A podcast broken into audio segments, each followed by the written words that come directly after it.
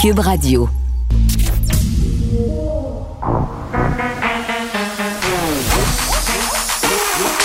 Elle a une opinion sur tous les sujets. Pour elle, toutes les questions peuvent être posées.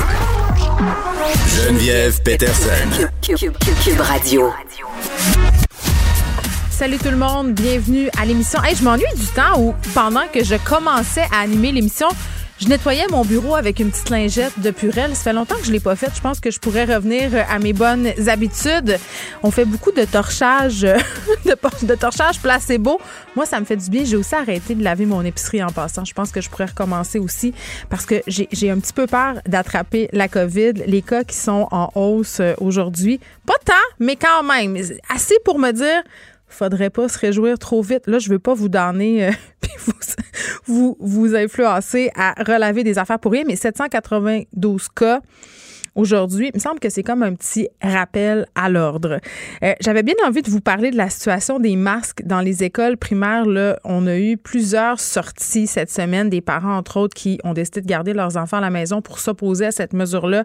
J'en parlais hier, euh, par ailleurs, avec Marois Risky. grosse nouvelle Grosse nouvelle, là, c'est très gros ce que je vais annoncer. Préparez-vous. Ça se passe bien.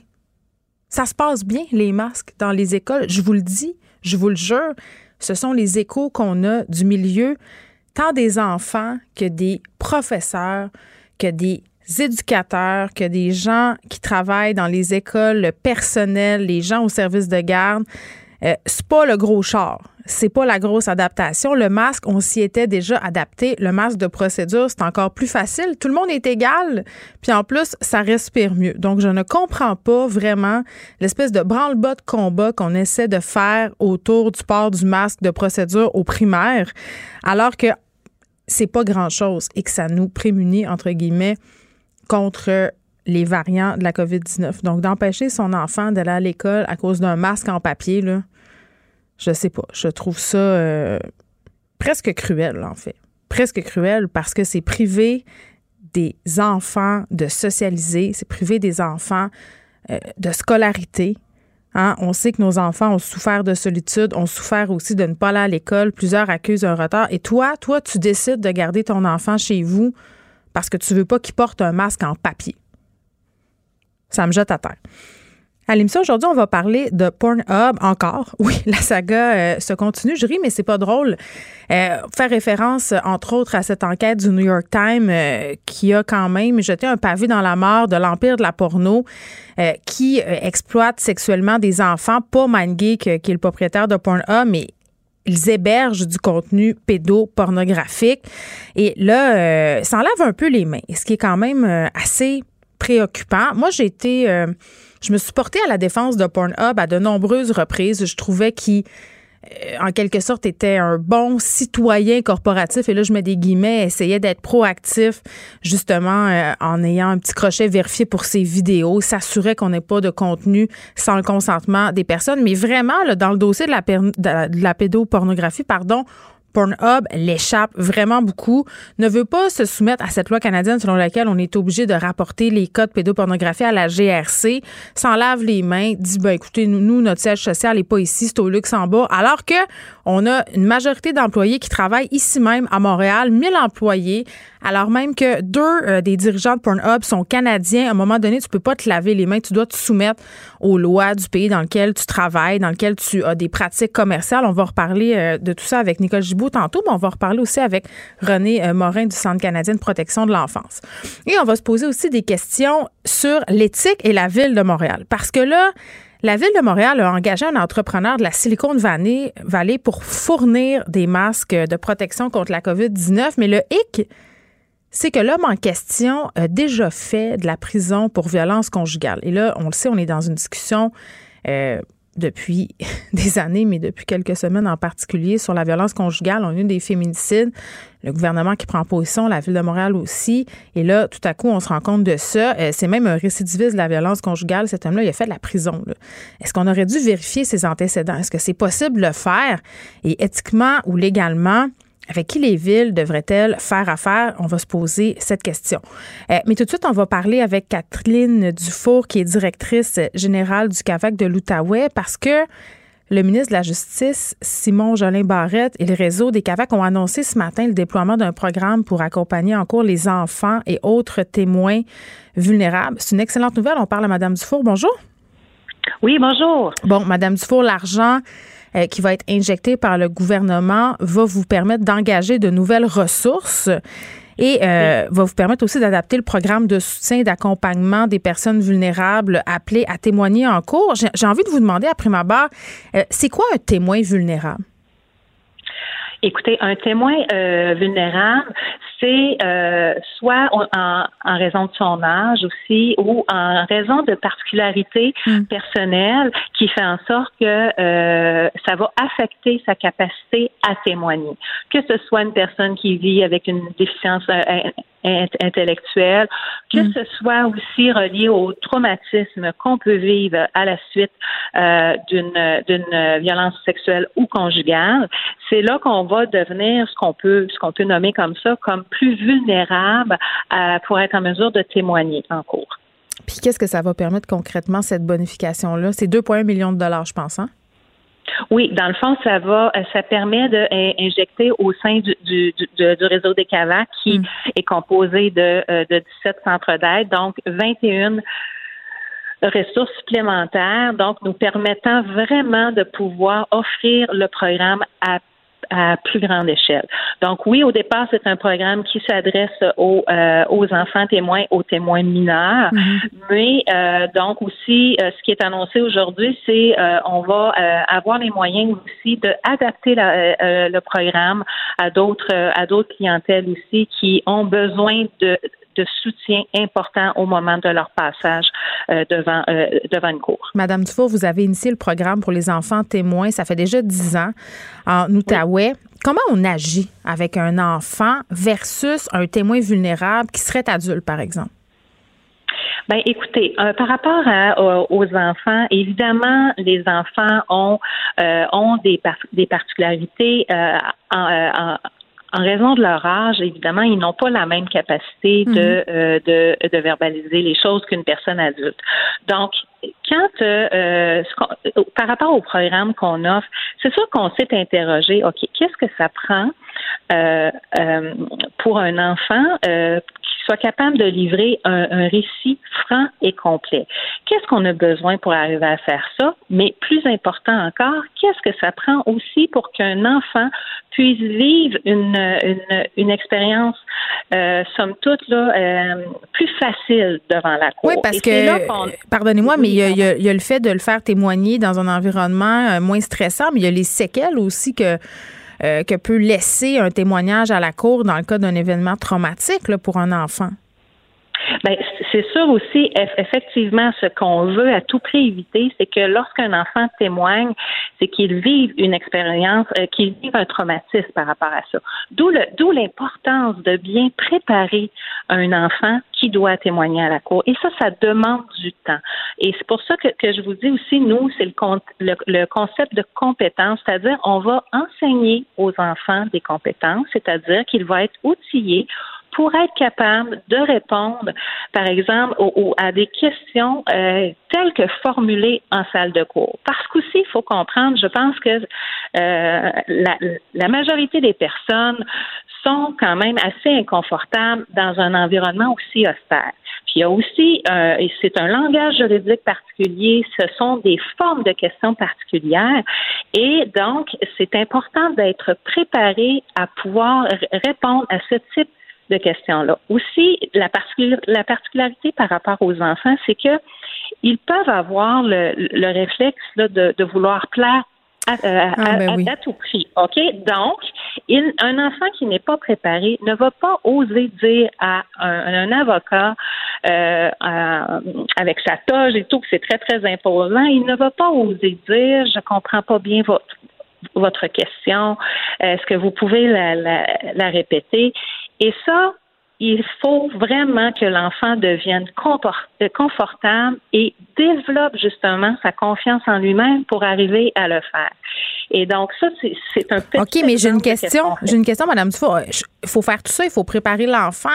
Euh, l'appareil judiciaire, c'est imposant. En même temps, comment on fait pour faire ça sans contaminer la preuve, sans, sans orienter le discours de l'enfant? C'est tough, là. Mettons, je me réfère à des enfants 5, 6, 7 ans. Ah oui, tout à fait. Puis ça, ça, ça a été un, c'est le grand enjeu du programme et, et c'est, je pense aussi, la grande avancée parce mm. que nous, on voulait outiller les enfants sans justement contaminer la preuve. Donc, ce qu'on fait, c'est par le biais de mise en, en, en, situation à partir d'événements vécus par l'enfant, comme par exemple sa, sa, dernière fête de anniversaire, tout ça. On va vraiment donc euh, le, le, le, le, questionner, mais tout ça là, sous forme très euh, euh, euh, euh avec avec calme et tout, mais on va quand même lui poser des questions par rapport à cet événement personnel là euh, dans le même style, dans la même forme, telles que les questions qui seront formulées à la cour. Donc, jamais on va aborder avec l'enfant les, euh, les événements. C'est comme de billets, euh, c'est de façon détournée, c'est ce que je comprends? Et voilà, et voilà. Donc, nous, on prépare au niveau du, ce qu'on appelle le contenant, c'est-à-dire comment on témoigne à la, à mm. la cour, comment on est confortable. Et évidemment, c'est le travail des procureurs pour poursuites criminelles et pénales, des policiers, de s'occuper des faits de la cause. Donc, nous, on, on, travaille en collaboration avec eux, mais on a un tout autre angle et on a une toute autre approche avec euh, les, euh, les, les, les personnes victimes. Parce que notre préoccupation majeure aussi, c'est justement s'occuper de leur bien-être, s'occuper des conséquences justement qu'il peut y avoir à la suite du crime qu'elles ont vécu et donc vraiment de les euh, de les amener à développer la capacité de témoigner à la cour et de d'avoir euh, de développer leur confiance en, en eux pour arriver justement à livrer à livrer leur euh, leur histoire. Revenons sur les témoins vulnérables. On a vu Madame Sour différents cas dans l'actuel dans l'actualité récemment où les mm-hmm. présumées victimes ont été interrogées de façon, disons, musclés par la défense. On remettait en question leur crédibilité, on soulignait des trous de mémoire. Euh, je me dis que ça doit être extrêmement difficile de témoigner dans ce contexte-là et euh, que la médiatisation de ces affaires-là peut dissuader des victimes de porter plainte. Là, avec cet accompagnement-là, j'imagine que ça peut être moins difficile, même si ça va le demeurer, là, on va se le dire, pour certaines victimes, tout, ce processus-là. Oui. Ah oui, c'est clair que ça demeure un processus Hein. Ça, je pense que. Mais notre programme offre une, euh, des solutions pour mieux soutenir les personnes victimes. Mais effectivement, une personne victime qui bénéficie d'une d'une préparation au témoignage structurée et qu'on prenne le temps de le faire, ben, elle va être encore plus en mesure justement de mieux vivre cette étape difficile-là. Parce que une, une personne qui se sent compétente à jouer un rôle va vraiment avoir une meilleure confiance en soi et va être vraiment en mesure de faire face hmm. aux, différents défis euh, qui, sont reliés là, au, euh, au, témoignage en cours. Madame Dufour, merci. Kathleen Dufour, qui est directrice générale du CAVAC de l'Outaouais. Je vous rappelle que le programme Enfants témoins et autres témoins vulnérables répond entre autres aux recommandations 60 et 61 du rapport Rebâtir la confiance du comité d'experts et d'expertes sur l'accompagnement des victimes d'agressions sexuelles et de violences conjugales. Pour elle, une question sans réponse n'est pas une réponse. Geneviève Peterson. Cube Radio. On est avec Nicole Gibaud. Nicole, salut. Bonjour Geneviève. Bon, hier, j'avais glissé à la fin de notre conversation qu'on en apprendrait plus sur ce jeune homme qui a été arrêté avec 249 pistolets. Ça jasait euh, dans le milieu journalistique tout l'après-midi. Là, on a des confirmations. Euh, cet homme-là était un jeune conseiller du mouvement Desjardins euh, et sur sa page Facebook disait ouvertement vouloir atteindre l'autonomie financière à 40 ans. a été arrêté justement, comme je le disais, avec beaucoup, beaucoup d'armes de poing prohibées près de sa résidence à quelques minutes de la frontière canado-américaine. Et là, évidemment, tout le monde cherche un motif pour William Rainville. Tout le monde est en train de se demander si euh, il y avait des dettes euh, parce qu'il avait été licencié hein, par le mouvement des jardins bien avant cette affaire-là. Donc les spéculations vont bon train. Ben, c'est sûr, puis on va avoir un paquet de questions, puis c'est les questions qui tuent pourquoi, puis pour quel motif, puis pour qui, puis dans quelles circonstances, parce que c'est ça qui va, être le nœud de la guerre. Euh, et oui, c'est sûr, mais moi je suis pas je sais que les gens disent, mais ça n'a pas de bon sens, un petit garçon qui a l'air d'un ange, un jeune Non, mais homme. il n'a pas du gain, avec, on euh, ne sait pas. Il était propriétaire Ben, d'immeubles, avait l'air de faire euh, un plan pour devenir riche, là, si on se fie à son, Ben, son je- historique de médias sociaux. Ce que j'ai envie de te dire, c'est que ce serait pas la première fois que moi, en tout cas, ça m'est arrivé d'en voir des, des, des jeunes personnes euh, Qui ont l'air de des anges. Ben absolument. Là. Puis les parents étaient absolument dévastés, en boules, en miettes. Euh, euh, oui, ça arrive. Euh, et, et, et que personne dans son entourage peut savoir. Alors, oui, puis, puis tout ça, ça va être d'une importance capitale. Mon vol. Là, on a. Oui, c'est vrai qu'on en connaît plus, mais on n'en connaît pas. Euh, je pense que l'histoire va nous permettre de dire parce qu'il y a un autre point qui a été soulevé. Il venait de s'acheter un terrain près de Huntington, qui est à la frontière. Euh, Est-ce qu'on parle d'organisation euh, qui est, lui, planification?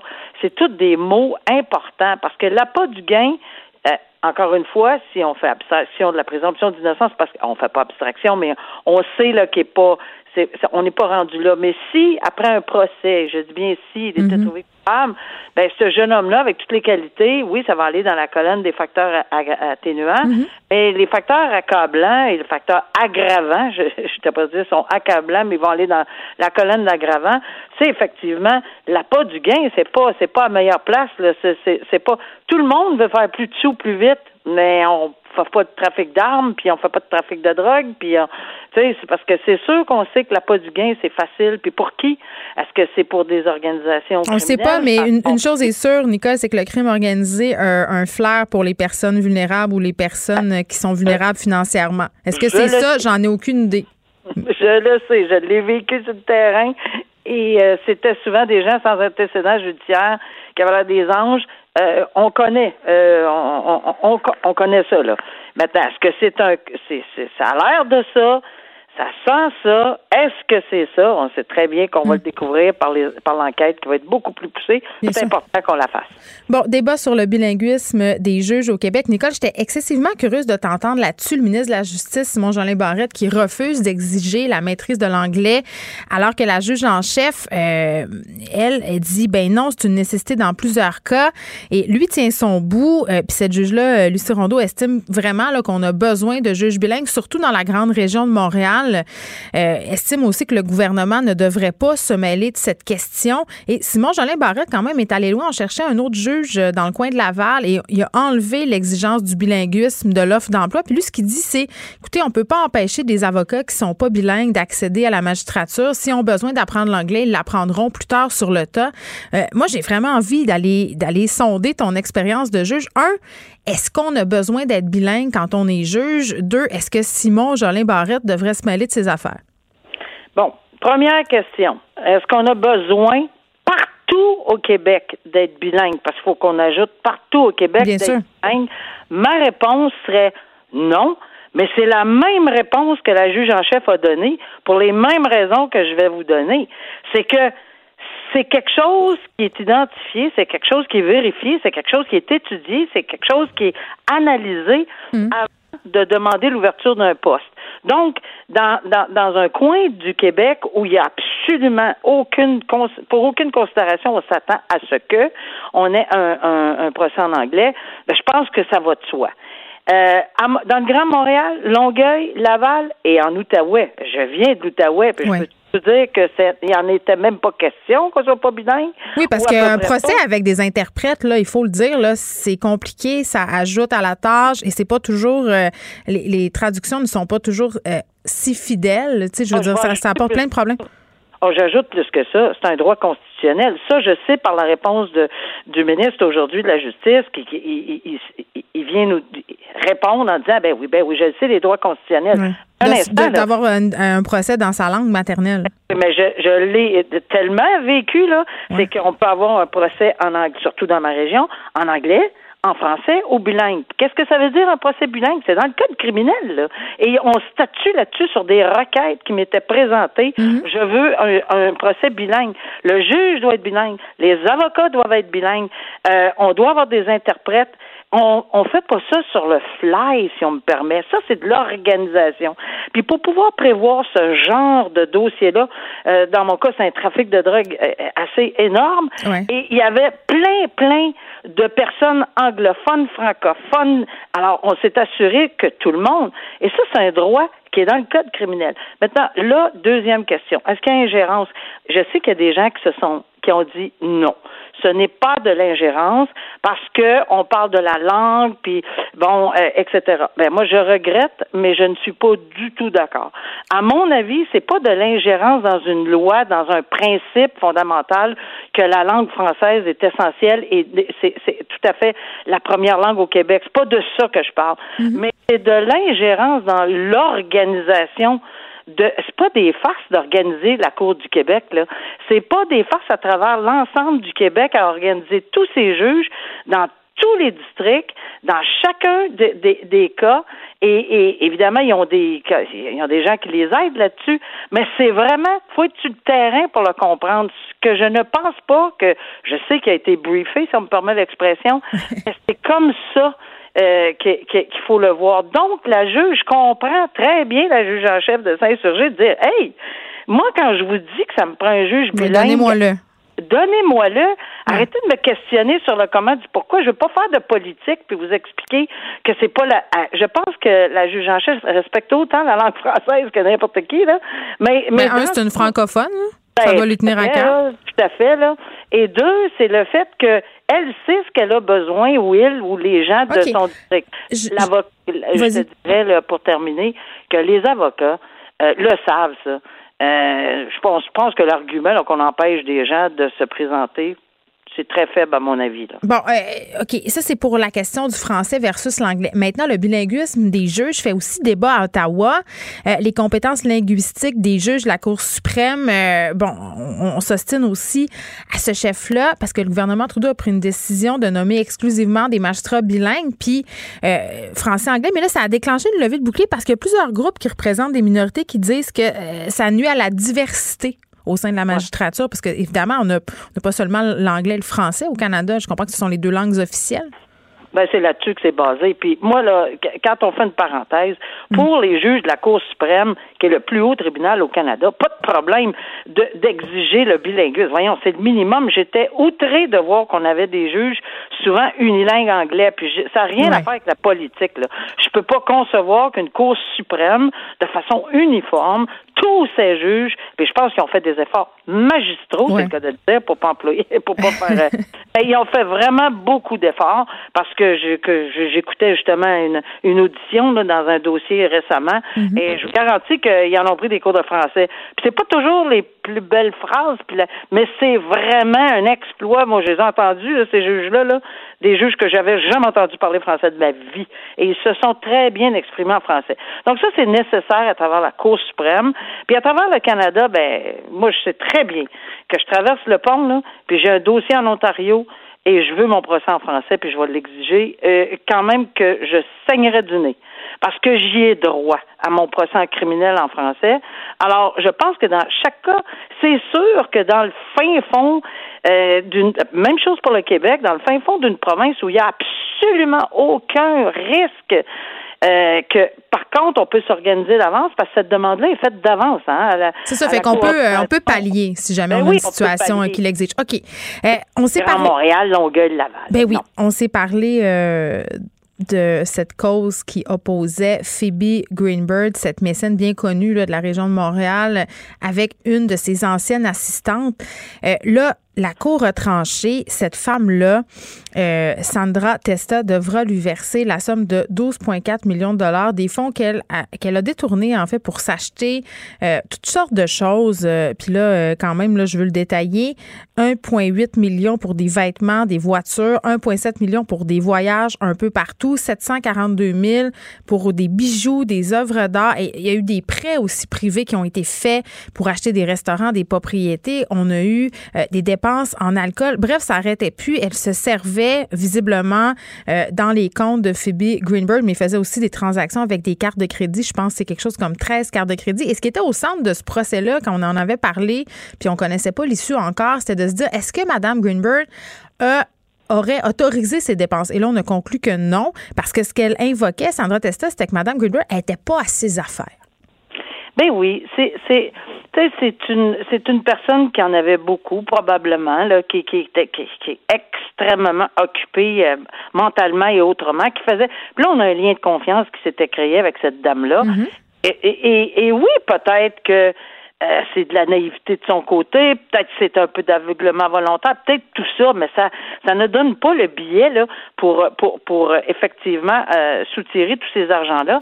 Et me, me semble que quand je vois la liste, moi aussi, comme toi, je me dis, peut-être si on avait moins flashé, encore une fois, si on me permet l'expression. Ça serait peut-être jamais fait de pogner. Peut-être, peut-être que oui, puis peut-être que cette Attends, ça a été compliqué. Il a fallu qu'il engage euh, des jurys comptables pour essayer de faire euh, la lumière dans tout ça parce que c'était quand même assez bien organisé, ces affaires. oui, euh, mais quand même, là, tu sais, c'est des comptes, tu sais, à un moment donné, si quelqu'un a un compte à la banque qui a 1000 dollars puis qu'on en sort 400, on voit le gros trou. Quand on a 14 millions qu'on sort 4 000, peut-être que non, on le voit Ça paraît moins. Fait que je, je, fais ça sur une plus grande échelle dans ce, dans ce dossier-ci. Et ce qui est intéressant, c'est que le tribunal a dit clairement, puis c'est quasiment ça, il lui a reproché d'avoir clairement menti. Il n'a pas mhm. cru du tout. Et dans des circonstances, ben, cette dame-là, euh, peut-être que c'est payé la traite pendant X nombre d'années. Oui, mais là, il là, va falloir qu'elle rembourse 12,4 millions de dollars. je suis convaincue qu'il y a intérêt et euh, l'intérêt légal, c'est plus 12 millions, Oui, ça va s'accumuler. Je rappelle que Phoebe euh, Greenberg est la, la femme qui a fondé le Centre Phi à Montréal, donc très actif dans le milieu de l'art contemporain. Nicole, j'étais vraiment curieuse de t'entendre sur le cas de Pornhub. Pornhub qui fait encore les manchettes pour de la pédopornographie euh, hébergée sur leur site. La compagnie MindGeek qui possède Pornhub euh, invoque le fait que, bon, elle n'a pas à rapporter, si on veut, les de pédopornographie aux autorités canadiennes telles que le prescrit la loi, puisque leurs bureaux sont au Luxembourg. Mais la question que tout le monde se pose en ce moment, c'est, OK, leur siège, social est peut-être au Luxembourg, euh, mais MindGeek emploie quand même des gens à Montréal. Ils ont des bureaux, plus de 1000 employés. euh, les deux cadres les plus importants de la compagnie sont aussi canadiens. À un moment donné, même si ton siège social n'est pas dans un pays, est-ce que tu es tenu de suivre les lois, de te conformer aux lois du pays dans lequel tu as tes pratiques d'affaires? Moi, je suis presque insultée d'avoir vu la réponse de, de, de, de Pornhub. Ben oui. Euh, je suis vraiment insultée comme Canadien, euh, comme Canadienne, d'entendre ce genre de, de propos. Euh, voyons donc. Euh, je peux comprendre qu'on a des différences en matière fiscale, que oui, tu peux invoquer des, que bon, euh, au niveau civil, euh, bon, des peut-être possibilité de faire ci, faire ça parce que c'était une compagnie étrangère sans être illégale, je parle là. Mais la pédophilie, la pédopornographie, c'est un crime à l'échelle planétaire. Ben, l'exploitation sexuelle d'enfants, mondialement, là, pense que c'est manquer à ses obligations les plus élémentaires face à ces victimes-là de le dénoncer, ben c'est une insulte. Moi, je, j'étais tellement insultée de ces propos-là, je pouvais même pas croire qu'un PDG ou que quelqu'un en place à Pornhub puisse répondre quelque chose du genre. Là. Euh, mais je peux pas croire que ça va tenir la route. C'est pas vrai qu'on peut éviter euh, ces abus sexuels, cette pornographie, puis la, la, la diffusion euh, de, de ces vidéos-là euh, en, en, fermant, en, levant les mains haut dans les airs, en disant ah non, regarde, euh, moi je suis pas lié avec les. Ben, je regrette infiniment, mais à mon avis, ça ne s'applique pas du tout. Ben, j'espère que le gouvernement va pouvoir faire quelque chose, honnêtement. Là. Absolument, absolument, parce que ça ne tient pas la route. Puis, euh, moi, je ferais des petites enquêtes au fisc, tu sais là. Ben, il y a plusieurs pression fiscale. Qui va se faire. Il y a des actions qui sont intentées un peu partout. on le sait, qu'il y a une demande d'action collective de 600 millions qui a été déposée. Euh, évidemment, on, sait qu'il y a des choses qui se font. Qui font. Mais Dieu merci, ça fait bouger là, parce que cette loi, la, loi pour la protection là, ça date depuis longtemps, mais mm. eux autres se conforment apparemment maintenant. Oui, en fait, ça, fait 10 ans, puis ils se conforment depuis 2020 seulement. Et moi, ce que je déplore encore plus, Nicole, puis on va se laisser là-dessus, euh, c'est que ces compagnies-là, cette compagnie-là a attendu d'être dénoncée, que ça sache avant de prendre position. Avant, on faisait ça en dessous de la couverte. Tout à fait d'accord avec toi. Et puis, Dieu merci qu'au moins là, c'est dénoncé puis que ça va arrêter. Puis nous, comme consommateurs, on sait ce qu'on a à faire. Hein? Peut-être euh, oh se tourner vers un autre site pour euh, retirer du plaisir. À demain, Nicole. à demain. Au revoir. Pour elle, une question sans réponse n'est pas une réponse. Geneviève Peterson. Cube Radio. On va continuer cette discussion à propos de Pornhub. On se parlait de l'aspect légal avec Nicole Gibault. Pornhub qui se considère au-dessus des lois canadiennes sur la pédopornographie. Euh, mais ça nous pose toutes sortes de questions, notamment des questions éthiques, des questions sur la responsabilité aussi des entreprises euh, comme MindGeek dans ce type de dossier-là. On parle de tout ça avec René Morin, qui est porte-parole du Centre canadien de protection de l'enfance. Monsieur Morin, bonjour. Bonjour. Bon, juste euh, redire que Pornhub a 1000 employés au pays, euh, nombreux bureaux à Montréal euh, et que les dirigeants de Pornhub ont affirmé à la Gendarmerie royale du Canada qu'ils n'avaient pas à respecter la loi fédérale les obligeant à rapporter les cas d'exploitation sexuelle d'enfants sur leur plateforme. C'est une loi quand même qui existe au Canada depuis une dizaine d'années. Mhm. Est-ce que vous êtes déçu de l'attitude de Pornhub, M. Morin? Ben pour nous, c'est extrêmement préoccupant, pour ne pas dire euh, très problématique, qu'une entreprise qui a autant d'employés au Canada et qui a autant d'intérêts en sol canadien euh, se sente au-dessus de nos lois. Là. Euh, évidemment, on a des préoccupations par rapport à la façon dont ils interprètent nos lois. pour nous, évidemment, ce serait, ce serait très, très important que nos autorités judiciaires se prononcent là-dessus et leur donnent une réponse très, très claire. Euh, il y a toujours, là, en matière juridique, des subtilités, des particularités, et c'est vraiment aux juristes de se prononcer là-dessus, mais je pense qu'ici, euh, il y a vraiment une réponse là, qui, qui s'impose là, euh, en Ben haut oui. lieu. Puis bon, l'aspect légal, là, on en a parlé tantôt. Moi, je veux qu'on se parle de l'aspect éthique. En plus d'être un mauvais citoyen corporatif, j'ai envie de dire que Pornhub, c'est un mauvais citoyen, point. Je veux dire, qu'est-ce que t'envoies comme message, comme compagnie, euh, quand euh, tu mets pas tout en ton pouvoir pour euh, mettre fin, si on veut, à des situations absolument malheureuses, l'exploitation sexuelle d'enfants sur tes plateformes. Il me semble que c'était une entreprise qui se respecte. euh, dès que tu es mis au courant d'une telle pratique, tu fais tout en ton pouvoir pour que ça arrête et aussi pour réparer les dommages que tu as causés. Oui, tout à fait. Mais là, il y a deux, il y a deux manières de regarder la chose. Et nous, on pense qu'il y a un aspect de la question euh, qui reçoit pas suffisamment d'attention à l'heure actuelle. Bien sûr, c'est une bonne chose lorsque des individus commettent des activités criminelles, euh, de chercher à épingler ces individus-là, de les traduire en justice et de les punir. On peut pas être contre ça. Mais là où il n'y a pas suffisamment d'efforts qui sont mis, à notre avis, c'est sur le côté proactif de la chose. Ouais. Qu'est-ce que les entreprises ou quelles obligations on devrait imposer à ces entreprises-là euh, pour euh, éviter d'abord et avant tout que ces images-là finissent par aboutir sur leur plateforme. Il y a des, euh, des solutions technologiques qui peuvent être utilisées, il y a des solutions humaines. Bon, on parle beaucoup de modération de contenu. On a vu par exemple dans la série du, du New York Times hein, qui a été consacrée à, à, à Pornhub, tout est parti de là dans ce dossier-là, qu'une entreprise comme celle-là, avec autant de, de, de, de, de contenu, si peu de modérateurs dans son équipe, c'est extrêmement préoccupant. Ça, c'est un aspect de la question. Oui, M. Morin, euh, j'ai envie de vous dire aussi, euh, pardonnez-moi de vous interrompre, qu'on est capable, à l'aide des algorithmes, de cibler des choses très, très précises. Euh, Par exemple, j'ai regardé à telle heure telle paire de souliers de telle couleur, il m'a poussé du contenu. Je pense qu'on est capable de créer des algorithmes qui nous permettraient d'épingler euh, et de et d'enlever ce type de contenu des plateformes, que ce soit Pornhub ou des médias sociaux. Même sur Instagram, on fait face à la même problématique en ce moment, des contenus qui mettent en scène des enfants euh, qui circulent dans les stories. Mhm. En fait, on n'a rien à créer ici parce que ces technologies-là existent déjà. Euh, elles sont euh, relativement peu coûteuses euh, à utiliser et, et pas mal accessibles, tout compte fait. Euh, D'ailleurs, nous, au Centre canadien de protection de l'enfance, on met des technologies de ce type-là à la disposition des opérateurs qui souhaiteraient justement agir en amont pour éviter le plus possible que des images euh, illégales, des images connues des services policiers, là, euh, se retrouvent sur leur serveur. On procède essentiellement par euh, détection là euh, proactive d'empreintes numériques. Ça se fait très très bien, c'est très efficace. Euh, ça nous permet nous, en tout cas, euh, d'agir là euh, pour euh, euh, faire nettoyer Internet le plus possible de ce genre de matériel-là. Ça nous permet aussi, euh, par exemple, dans une situation de, euh, je sais pas moi, de, de, de, de sextage en milieu scolaire. Hein, où. Vous avez des, des, des images intimes qui s'échangent entre euh, entre deux membres d'un jeune couple d'adolescents et qui finissent par- finalement par sortir de ce cadre intime pour euh, être vus par un peu tout le monde à l'école. Euh, ben, on peut utiliser ces mêmes technologies-là pour essayer de retrouver sur Internet tous les endroits où ces images-là ont pu être mm. publiées et demander qu'elles soient retirées. Donc, ça existe, c'est possible. Ces entreprises-là n'ont pas à, invoquer tel ou tel motif pour ne pas les mm. utiliser.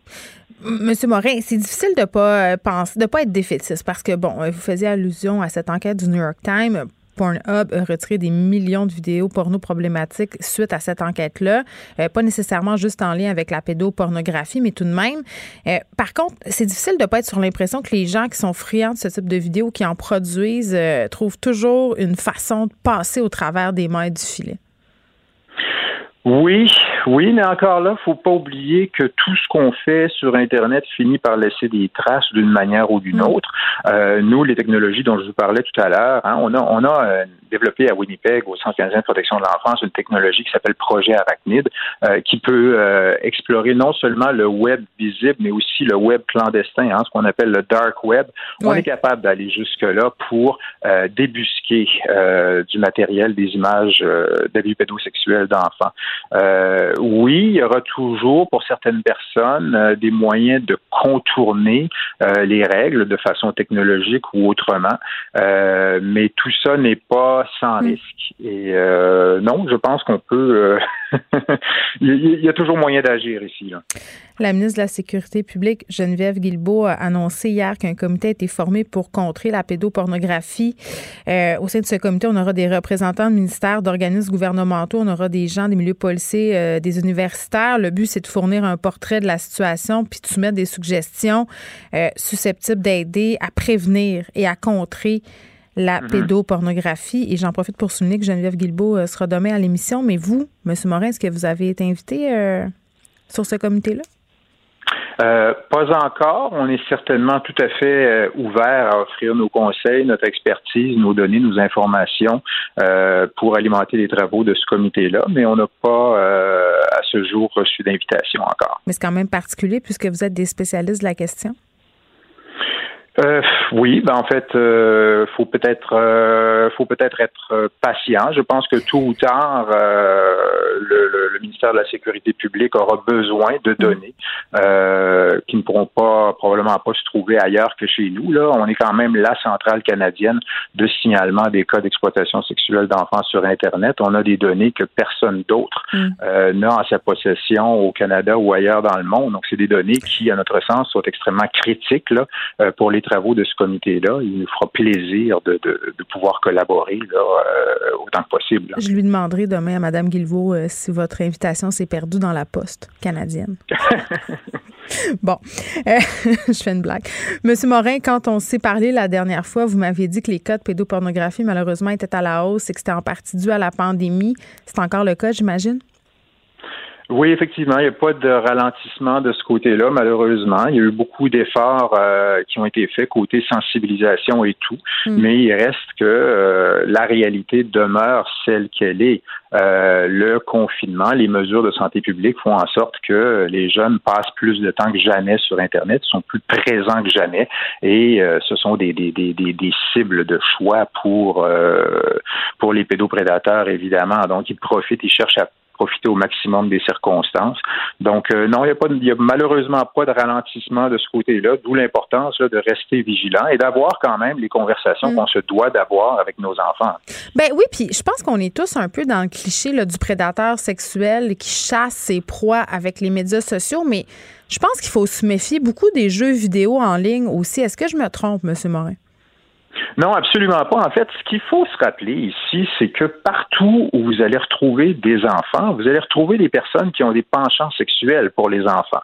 Euh, donc, évidemment, toutes les plateformes de jeux en ligne, et particulièrement celles qui permettent des interactions euh, directes entre les individus, donc qui permettent aux joueurs de communiquer entre eux, euh, mettent nos enfants à risque parce que vous pouvez très bien vous retrouver à communiquer avec de parfaits inconnus qui vont se faire passer pour d'autres adolescents ou d'autres adolescentes. Et c'est souvent, euh, c'est souvent euh, dans ces endroits-là que ça commence. Donc, euh, puis on commence pas, on commence pas tout de suite en demandant des photos, des vidéos là.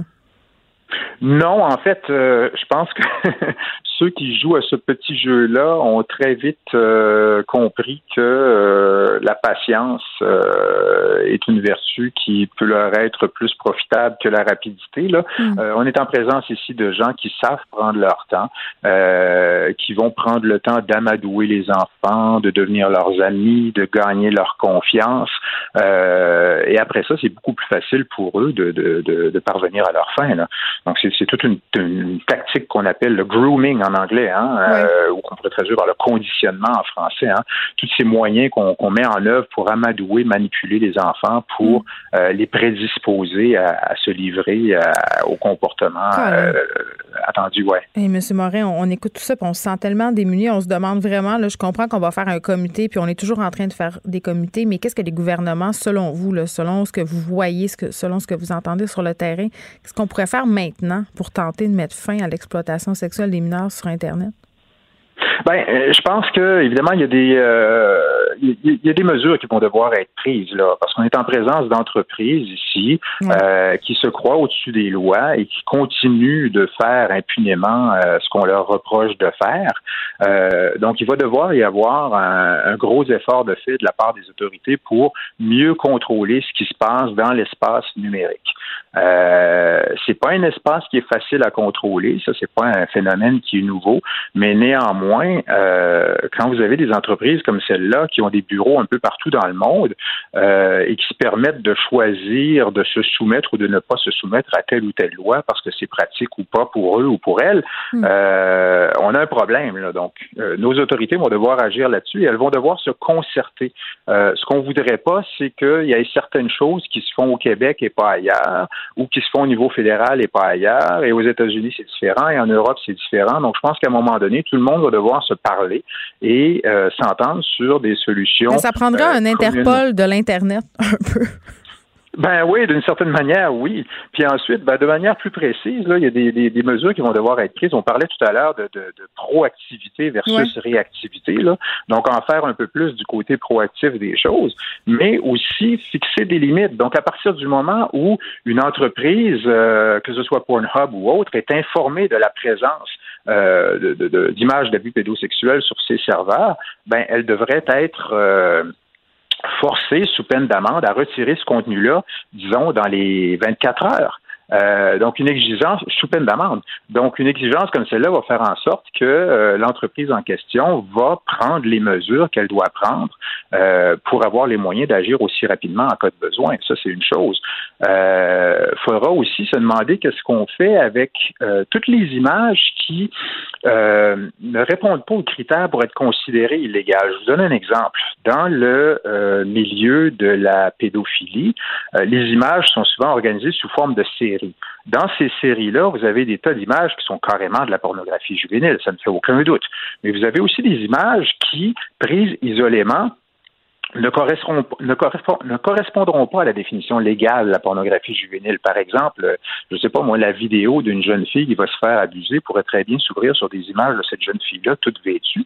Euh, ben, cette portion-là n'est pas illégale. Ce qui suit le sera probablement, mais ce qui précède ne l'est pas. Il reste que, néanmoins, ce sont des images que vous allez retrouver dans des séries de pornographie juvénile et qui sont préjudiciables à l'enfant puisqu'elles sont associées à l'abus, aux abus que ces enfants-là vont subir. Donc, il faut savoir qu'est-ce qu'on va faire avec ces images-là, comment on va s'y prendre pour euh, faire en sorte qu'elles soient retirées également. On ne peut pas s'attaquer seulement aux images qui sont euh, carrément illégales il faut euh, s'attaquer aussi à toutes les images qui entourent euh, une situation d'abus et qui restent préjudiciables pour l'enfant. Ce comité-là va avoir du pain sur la planche, M. Morin. René Morin, qui est porte-parole du Centre canadien de protection de l'enfance, faisait un retour sur Pornhub euh, qui se déresponsabilise par rapport à la diffusion d'images pédopornographiques.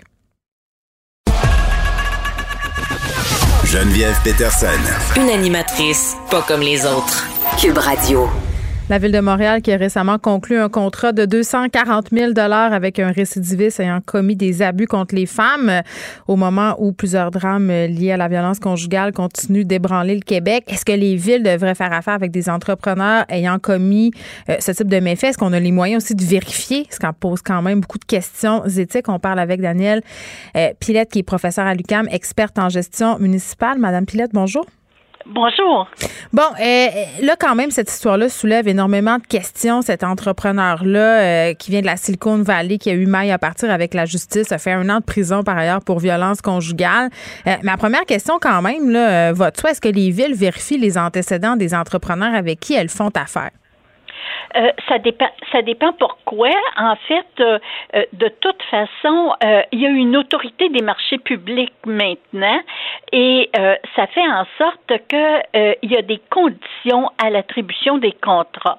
Dans ce cas-ci, celui dont on parle, mm-hmm. c'est que l'entrepreneur, il, est quand même constitué en, en entreprise incorporée. Euh, donc là, c'est plus, disons, c'est les antécédents de l'entreprise qui vont être vérifiés. Dans ce cas-ci, ce qu'on comprend, c'est que euh, l'entrepreneur en question, il a été condamné aux États-Unis. Ben oui. Alors, ça, déjà, c'est plus difficile à vérifier ici, dans notre juridiction. Et en plus, euh, bon, comme on disait, c'est une compagnie. Euh, et, et, donc, euh, ce qui se produit, c'est que on pourrait pas le faire nécessairement parce que les infractions qui sont vérifiables sont en lien avec les contrats publics. Alors, par exemple, quelqu'un qui n'a pas donné satisfaction, quelqu'un qui a fraudé. Alors, les fraudes, les malversations en rapport avec les contrats, ça, c'est vérifié. Oui, parce que ça euh, pourrait avoir un impact. Il faut faire attention. Oui, parce qu'il faut faire attention. Hein. Ici, euh, c'est qu'il y a une différence aussi entre l'attribution de contrats professionnels et les contrats de fourniture de biens. Là, ici, on parle d'un contrat de fourniture de biens. Donc, les infractions euh, seraient plus des infractions qui, qui, pourraient être identifiées si elles avaient été commises dans notre juridiction et si elles étaient en lien avec des contrats précédents.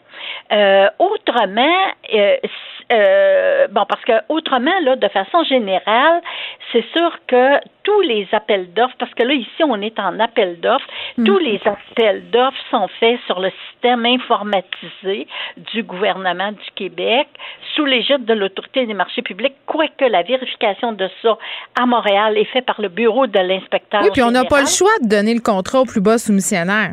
Dans ces cas-là, oui. Euh, il y a quand même des, euh, des façons d'échapper à ça quand même euh, dans les cas où est-ce que, par exemple, on va avoir un concours. À ce moment-là, si on a un concours, ce n'est plus le plus bas soumissionnaire, mais euh, il va y avoir un jury pour évaluer la réponse à des questions précises. Mais ça s'applique moins dans le cas de fourniture de base. Non, puis on était aussi, Madame, Madame Pilette, on était aussi dans une dans une urgence. Tu sais, quand on cherchait à avoir de l'équipement de protection, on a vu quand même d'autres cas là, où euh, des, des, équipements n'ont pas été euh, livrés parce que, bon, les gens ont détourné des fonds. Là, ici, on a une question éthique parce que la question légale versus la question éthique, c'est quand même important euh, qu'on se pose ce type de questions-là parce que je comprends qu'une personne morale versus son entreprise, c'est pas la même affaire. En même temps, avec une personne qui a des antécédents de violence, je me demande légalement là, si une ville pourrait avoir, si on veut, suffisamment de prise contre cette personne-là contre l'entreprise pour ne pas faire affaire avec cet entrepreneur-là ou un entrepreneur? C'est ça. Non, la réponse c'est non. Euh, en plus, il y avait une question d'une autre juridiction là euh, aux États-Unis, mais la réponse c'est non. Certains antécédents euh, vont être vérifiés, comme je disais, même si c'est une entreprise en rapport avec les contrats précédents, les fraudes, les malversations qui ont rapport au contrat. La réponse c'est non. Il y a juste une, une façon dont on aurait pu échapper à l'appel d'offres public, et à ce moment-là, ça permet mais euh, euh, c'est pas sûr qu'on aurait eu euh, on aurait eu une réponse suffisante.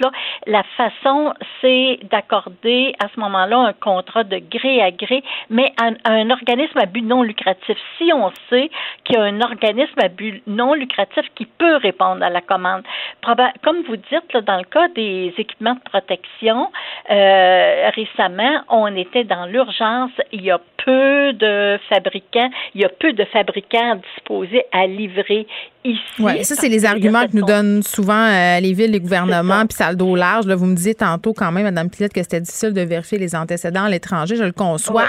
Euh, mais le bureau d'enquête a juste eu à faire une recherche sur Google. Donc, euh, googler le nom de cette personne-là, Gurbat Shahal, et tout de suite, c'est sorti dans l'historique. Oui. oui. je ne dis pas que c'est impossible de le sortir. Ce que je dis, c'est que euh, on n'a pas de prise parce qu'il n'y a rien dans les processus qui permet de ne pas attribuer le contrat dans ce cas-là. La seule façon, c'est si on sait que, par exemple, un organisme à but non lucratif peut produire en quantité suffisante et dans les délais, à ce moment-là, on peut ne pas aller en appel d'offres pour attribuer le contrat de gré à gré à l'organisme à but non lucratif.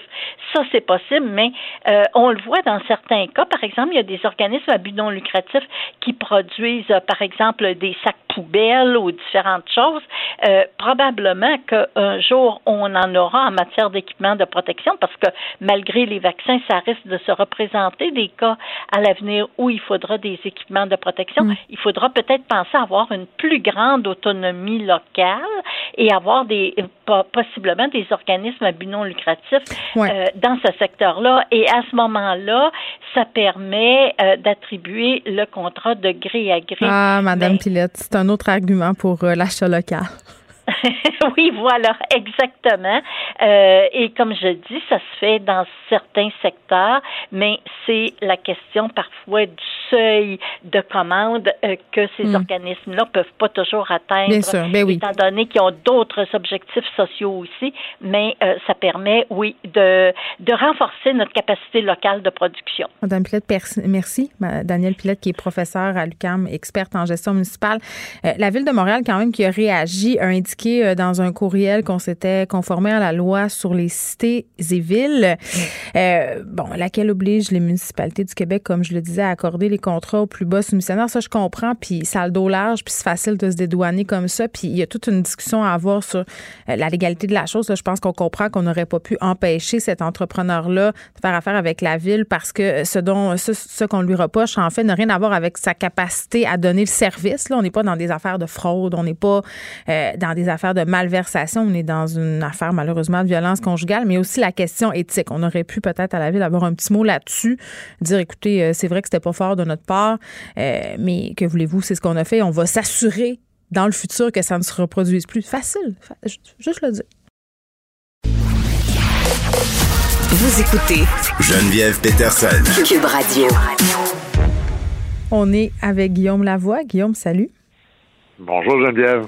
Bon, commençons avec Donald Trump. Faisons un petit bout qu'on n'en avait pas parlé. Faisions, euh, faisions du bien. Donald Trump et la protection de, sa marque. Oui, et là, euh, on est dans, du territoire jamais fréquenté en politique. Alors Trump vient d'envoyer une lettre euh, d'avocat essentiellement au Parti républicain.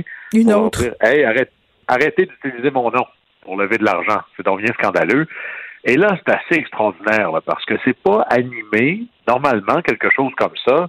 C'est pas animé d'un désaccord idéologique. Là. C'est pas comme si, par exemple, je sais pas moi, le Parti républicain ou le Parti démocrate utilisait le nom de Guillaume Lavoie en disant bon ben comme le disait Guillaume Lavoie, puis moi je suis pas d'accord avec ça. Mm-hmm. Ben, arrêtez d'utiliser mon nom essentiellement pour lever des fonds. C'est ça dont il est question ici là. Parce que tout l'enjeu, puis des fois on voit ça avec des artistes.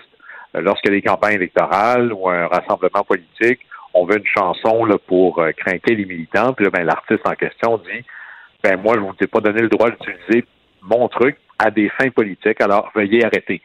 Là, l'enjeu ici, c'est l'argent.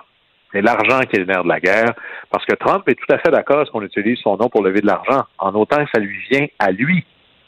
Et quand on repense à son intervention là, lors du gros power de l'amicale des Trumpistes euh, à CIPAC, une des fins de semaine dernière, il a créé son propre mouvement politique à l'intérieur en disant oui, oui, on est des républicains, mais envoyez l'argent à moi. Et c'est ça qui est fascinant, ça démontre que Trump. Non, je sais, c'est assez extraordinaire. Et Trump a besoin d'argent.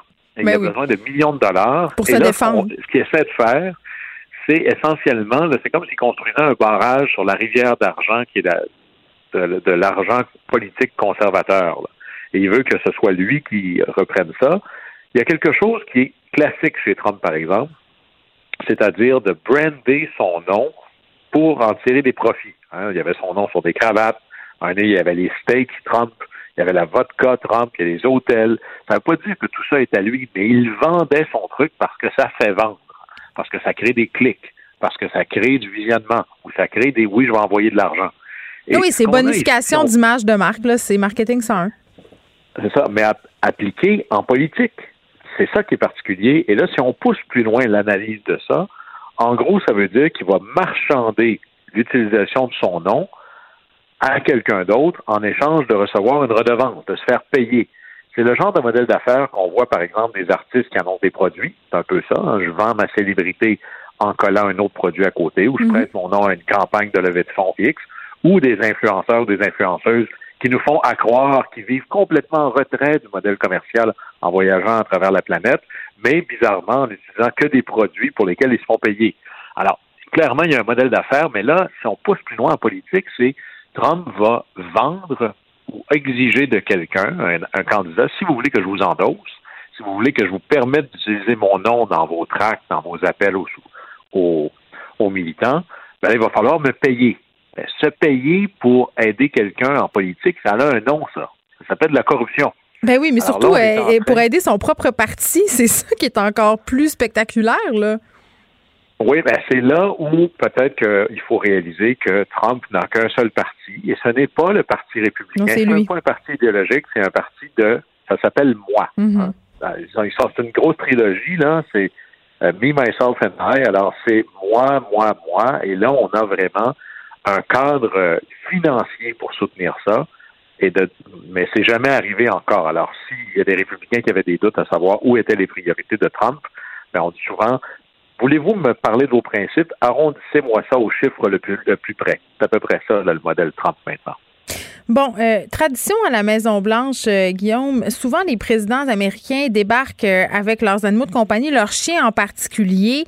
Joe Biden ne fait pas exception, pris la Maison-Blanche avec ses deux bergers allemands, mais là, ils se sont fait mettre dehors, les chiens en question. oui, et alors il y a deux bergers allemands. Il y a Champ, qui est un vieux berger allemand, et il y a le petit nouveau, Major, qui lui avait été adopté dans un refuge. Et les deux, juste pour vous donner l'idée de la popularité, là, d'abord, il y a de la politique 101 ici. Plus de la moitié des ménages américains ont un animal de compagnie, majoritairement des chiens, et 95% des ménages qui ont des animaux de compagnie considèrent l'animal en question comme un membre de la famille de plein droit. Alors, quand c'est important pour des millions d'Américains, si tu n'es pas complètement suicidaire en politique, c'est important pour toi aussi. Alors, il y avait ces deux chiens-là, et déjà, les chiens faisaient l'objet de reportages, d'articles. Il y a trois livres. Ça fait même pas 50 jours que les deux chiens sont à la Maison-Blanche. Il y a trois livres que vous pouvez acheter sur ces chiens-là, là. C'est fourrette. attends, ben, attends, excuse-moi. Eh, ces deux chiens en particulier, Champ et Major? Absolument. Absolument. Alors, ils appellent First euh, Dog, First Pet, ma vie à la Maison-Blanche. Euh, juste mini anecdote, après ça, je vais vous dire pourquoi ils sont fait mettre dehors. Le, euh, George Bush père, eux, avaient une chaîne qui s'appelait Millie, et Barbara Bush avait publié comme les mémoires de Millie. Euh, c'est le chien qui raconte sa vie à la Maison Blanche tel que je l'ai raconté à Barbara Bush. Et ce livre-là a battu au ventre les mémoires du président ah, mais ça m'étonne pas. Ça ne m'étonne pas, Guillaume. Ben, et ça m'étonne pas parce que euh, les animaux de compagnie, c'est excessivement populaire. Tu l'as dit, là, un ménage sur deux aux États-Unis, mais même sur les médias sociaux, euh, les vedettes qui ont des photos avec leurs animaux euh, battent des records de likes. même des vedettes américaines puis québécoises aussi qui font des comptes Instagram pour leurs chiens, pour leurs chats. On dépasse des milliers d'abonnés. Puis ce mois-ci, sur la couverture du clin d'œil, il y a le lévrier italien le plus célèbre au monde tiens-toi bien, là, il a fait la couverture de Vogue, il a été invité à la Semaine de la mode de Paris et il a plus d'un million d'abonnés sur son Instagram. C'est un chien montréalais, c'est deux gars, les propriétaires qui viennent du sud-ouest de la ville et ils vivent littéralement des fruits de la popularité de leur chien maintenant un autre top modèle qui va être exploité. Exactement. Mais là, revenons à Champ et à Major. Euh, là, ils se sont fait montrer la porte. Pourquoi? Oui. Alors, c'est Major, bon, est-ce que c'est parce qu'il est adopté? personne ne le sait. Mais Major a eu un, épisode d'agressivité envers un, membre du personnel de la Maison-Blanche. Alors, peut-être une morsure, mais une agressivité. Alors, hmm. la réaction, c'est les deux chiens dehors. Évidemment, ils ne seront pas à la porte. Ils ne se retrouveront pas à faire du camping au Memorial Lincoln. Hmm. Ils retournent à la résidence de Biden au Delaware. Alors là, ces deux chiens-là qui étaient véritablement des ambassadeurs de la Maison-Blanche il y avait des entrevues, puis là, ben, les, chiens sont là, ça fait des belles images. Non, mais ils vont les ramener. Ils vont les ramener, Guillaume. ils vont dire. Ils vont les ramener. Ben oui. Moi, je pense qu'il va y avoir probablement d'autres animaux. D'ailleurs, plusieurs animaux à la Maison-Blanche, pas nouveau. Là, Theodore Roosevelt avait une vraie ménagerie. Mm. Euh, juste, mais quand on parle de popularité, euh, Franklin Delano Roosevelt, lui, avait un petit terrier, Fala. Il y a une personne, il y avait une secrétaire à qui était dédié à temps plein à la Maison-Blanche que pour gérer le courrier que le petit chien recevait. Le chien de Roosevelt recevait plus de courriers que le président. Alors, ça fait assez extraordinaire. Puis il y a des fois, on dit, est-ce que nos animaux finissent par nous ressembler? Les Clinton avaient un chien et un chat. Et les deux s'entendaient pas. Et là, je parle ici du chien et du chat, non pas de leur maître. Alors, il ne fallait pas qu'ils soient dans la même pièce, sinon la chicane prenait. Puis il y a des, anecdotes incroyables. Il y en a un qui avait un alligator, il y en a un qui a eu une vache qui se promenait librement sur la pelouse de la Maison Blanche. Même le président Wilson, d'ailleurs, on fait ça à Montréal pour réduire les coûts d'entretien sur la pelouse de la Maison Blanche. Avait dit trouvez-moi un troupeau de brebis, je vais les adopter, puis c'est eux qui vont couper la pelouse. Alors il y avait un peu de ça. Mais vous savez que ça a déjà sauvé une vie politique, hein, des chiens à la Maison Blanche. C'est en 52, Nixon se présente et à six semaines, il est candidat à la vice-présidence avec Eisenhower. Et on est à six semaines, jour pour jour de l'élection. Et là, il sort un scandale comme quoi il aurait utilisé 18 000 de fonds de campagne pour ses bénéfices personnels. Eisenhower est à deux cheveux de l'enlever du ticket et puis de le remplacer séance tenante. Et là, Nixon prend 30 euh, minutes de, télé, achète du temps de télé pour 30 minutes, et là, ça met à, présenter devant le peuple américain tous ses revenus, toutes ses dépenses, tous ses avoirs. C'est presque une transparence, voire humiliante. Mais ce qui va le sauver absolument, c'est qu'à la fin, il finit en disant, vous savez, ma femme et moi, là, on n'a jamais rien reçu pour lequel on n'avait pas travaillé. En fait, sauf une chose. On a reçu d'un homme d'affaires du Texas un petit chien. Hein, il avait lu que nos petites filles, nos deux petites filles voulaient un petit chien, et ils nous l'ont donné. Puis savez-vous quoi, là? Malgré toutes les oppositions, puis peu importe ce que les journalistes vont dire, on va le garder. C'était quoi la race du chien? C'était un petit euh, Cocker Spaniel, je pense, qui était acheté. Il s'appelait Checker. D'ailleurs, le, discours célèbre s'appelle Checker Speech, le discours de Checker. Et ça a sauvé la, carrière de Nixon tellement il y a eu des millions de lettres de téléphone, de télégrammes qui ont envahi le Parti républicain. Puis Eisenhower, qui était sur le bord de congédier Nixon, n'a pas eu l'autre choix que de le garder. Oui, c'est un coqueur anglais. euh, vous aider. Ben oui, puis là, j'ai ah, envie de te dire pour les deux bergers allemands là, qui ont été conduits de la Maison Blanche, euh, tu sais, j'imagine, ben, les gens connaissent mon amour des chiens. Là, imagine, tu es un chien, là, tu te fais parachuter à Maison Blanche, c'est difficile d'adaptation pour les humains. Imagine pour un chien qui vient d'un rescue, qui a souvent des traumatismes, et là, tout à coup, il y a du personnel et des gens qui tournent.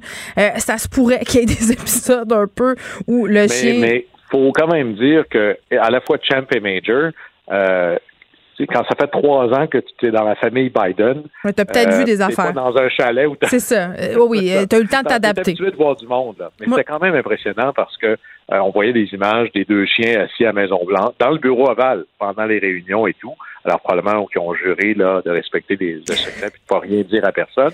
Mais ça va être intéressant parce que ça devient une manière, d'ailleurs, il y a eu le président Hoover qui avait mm. l'air d'un super administrateur, mais un peu trop stiff.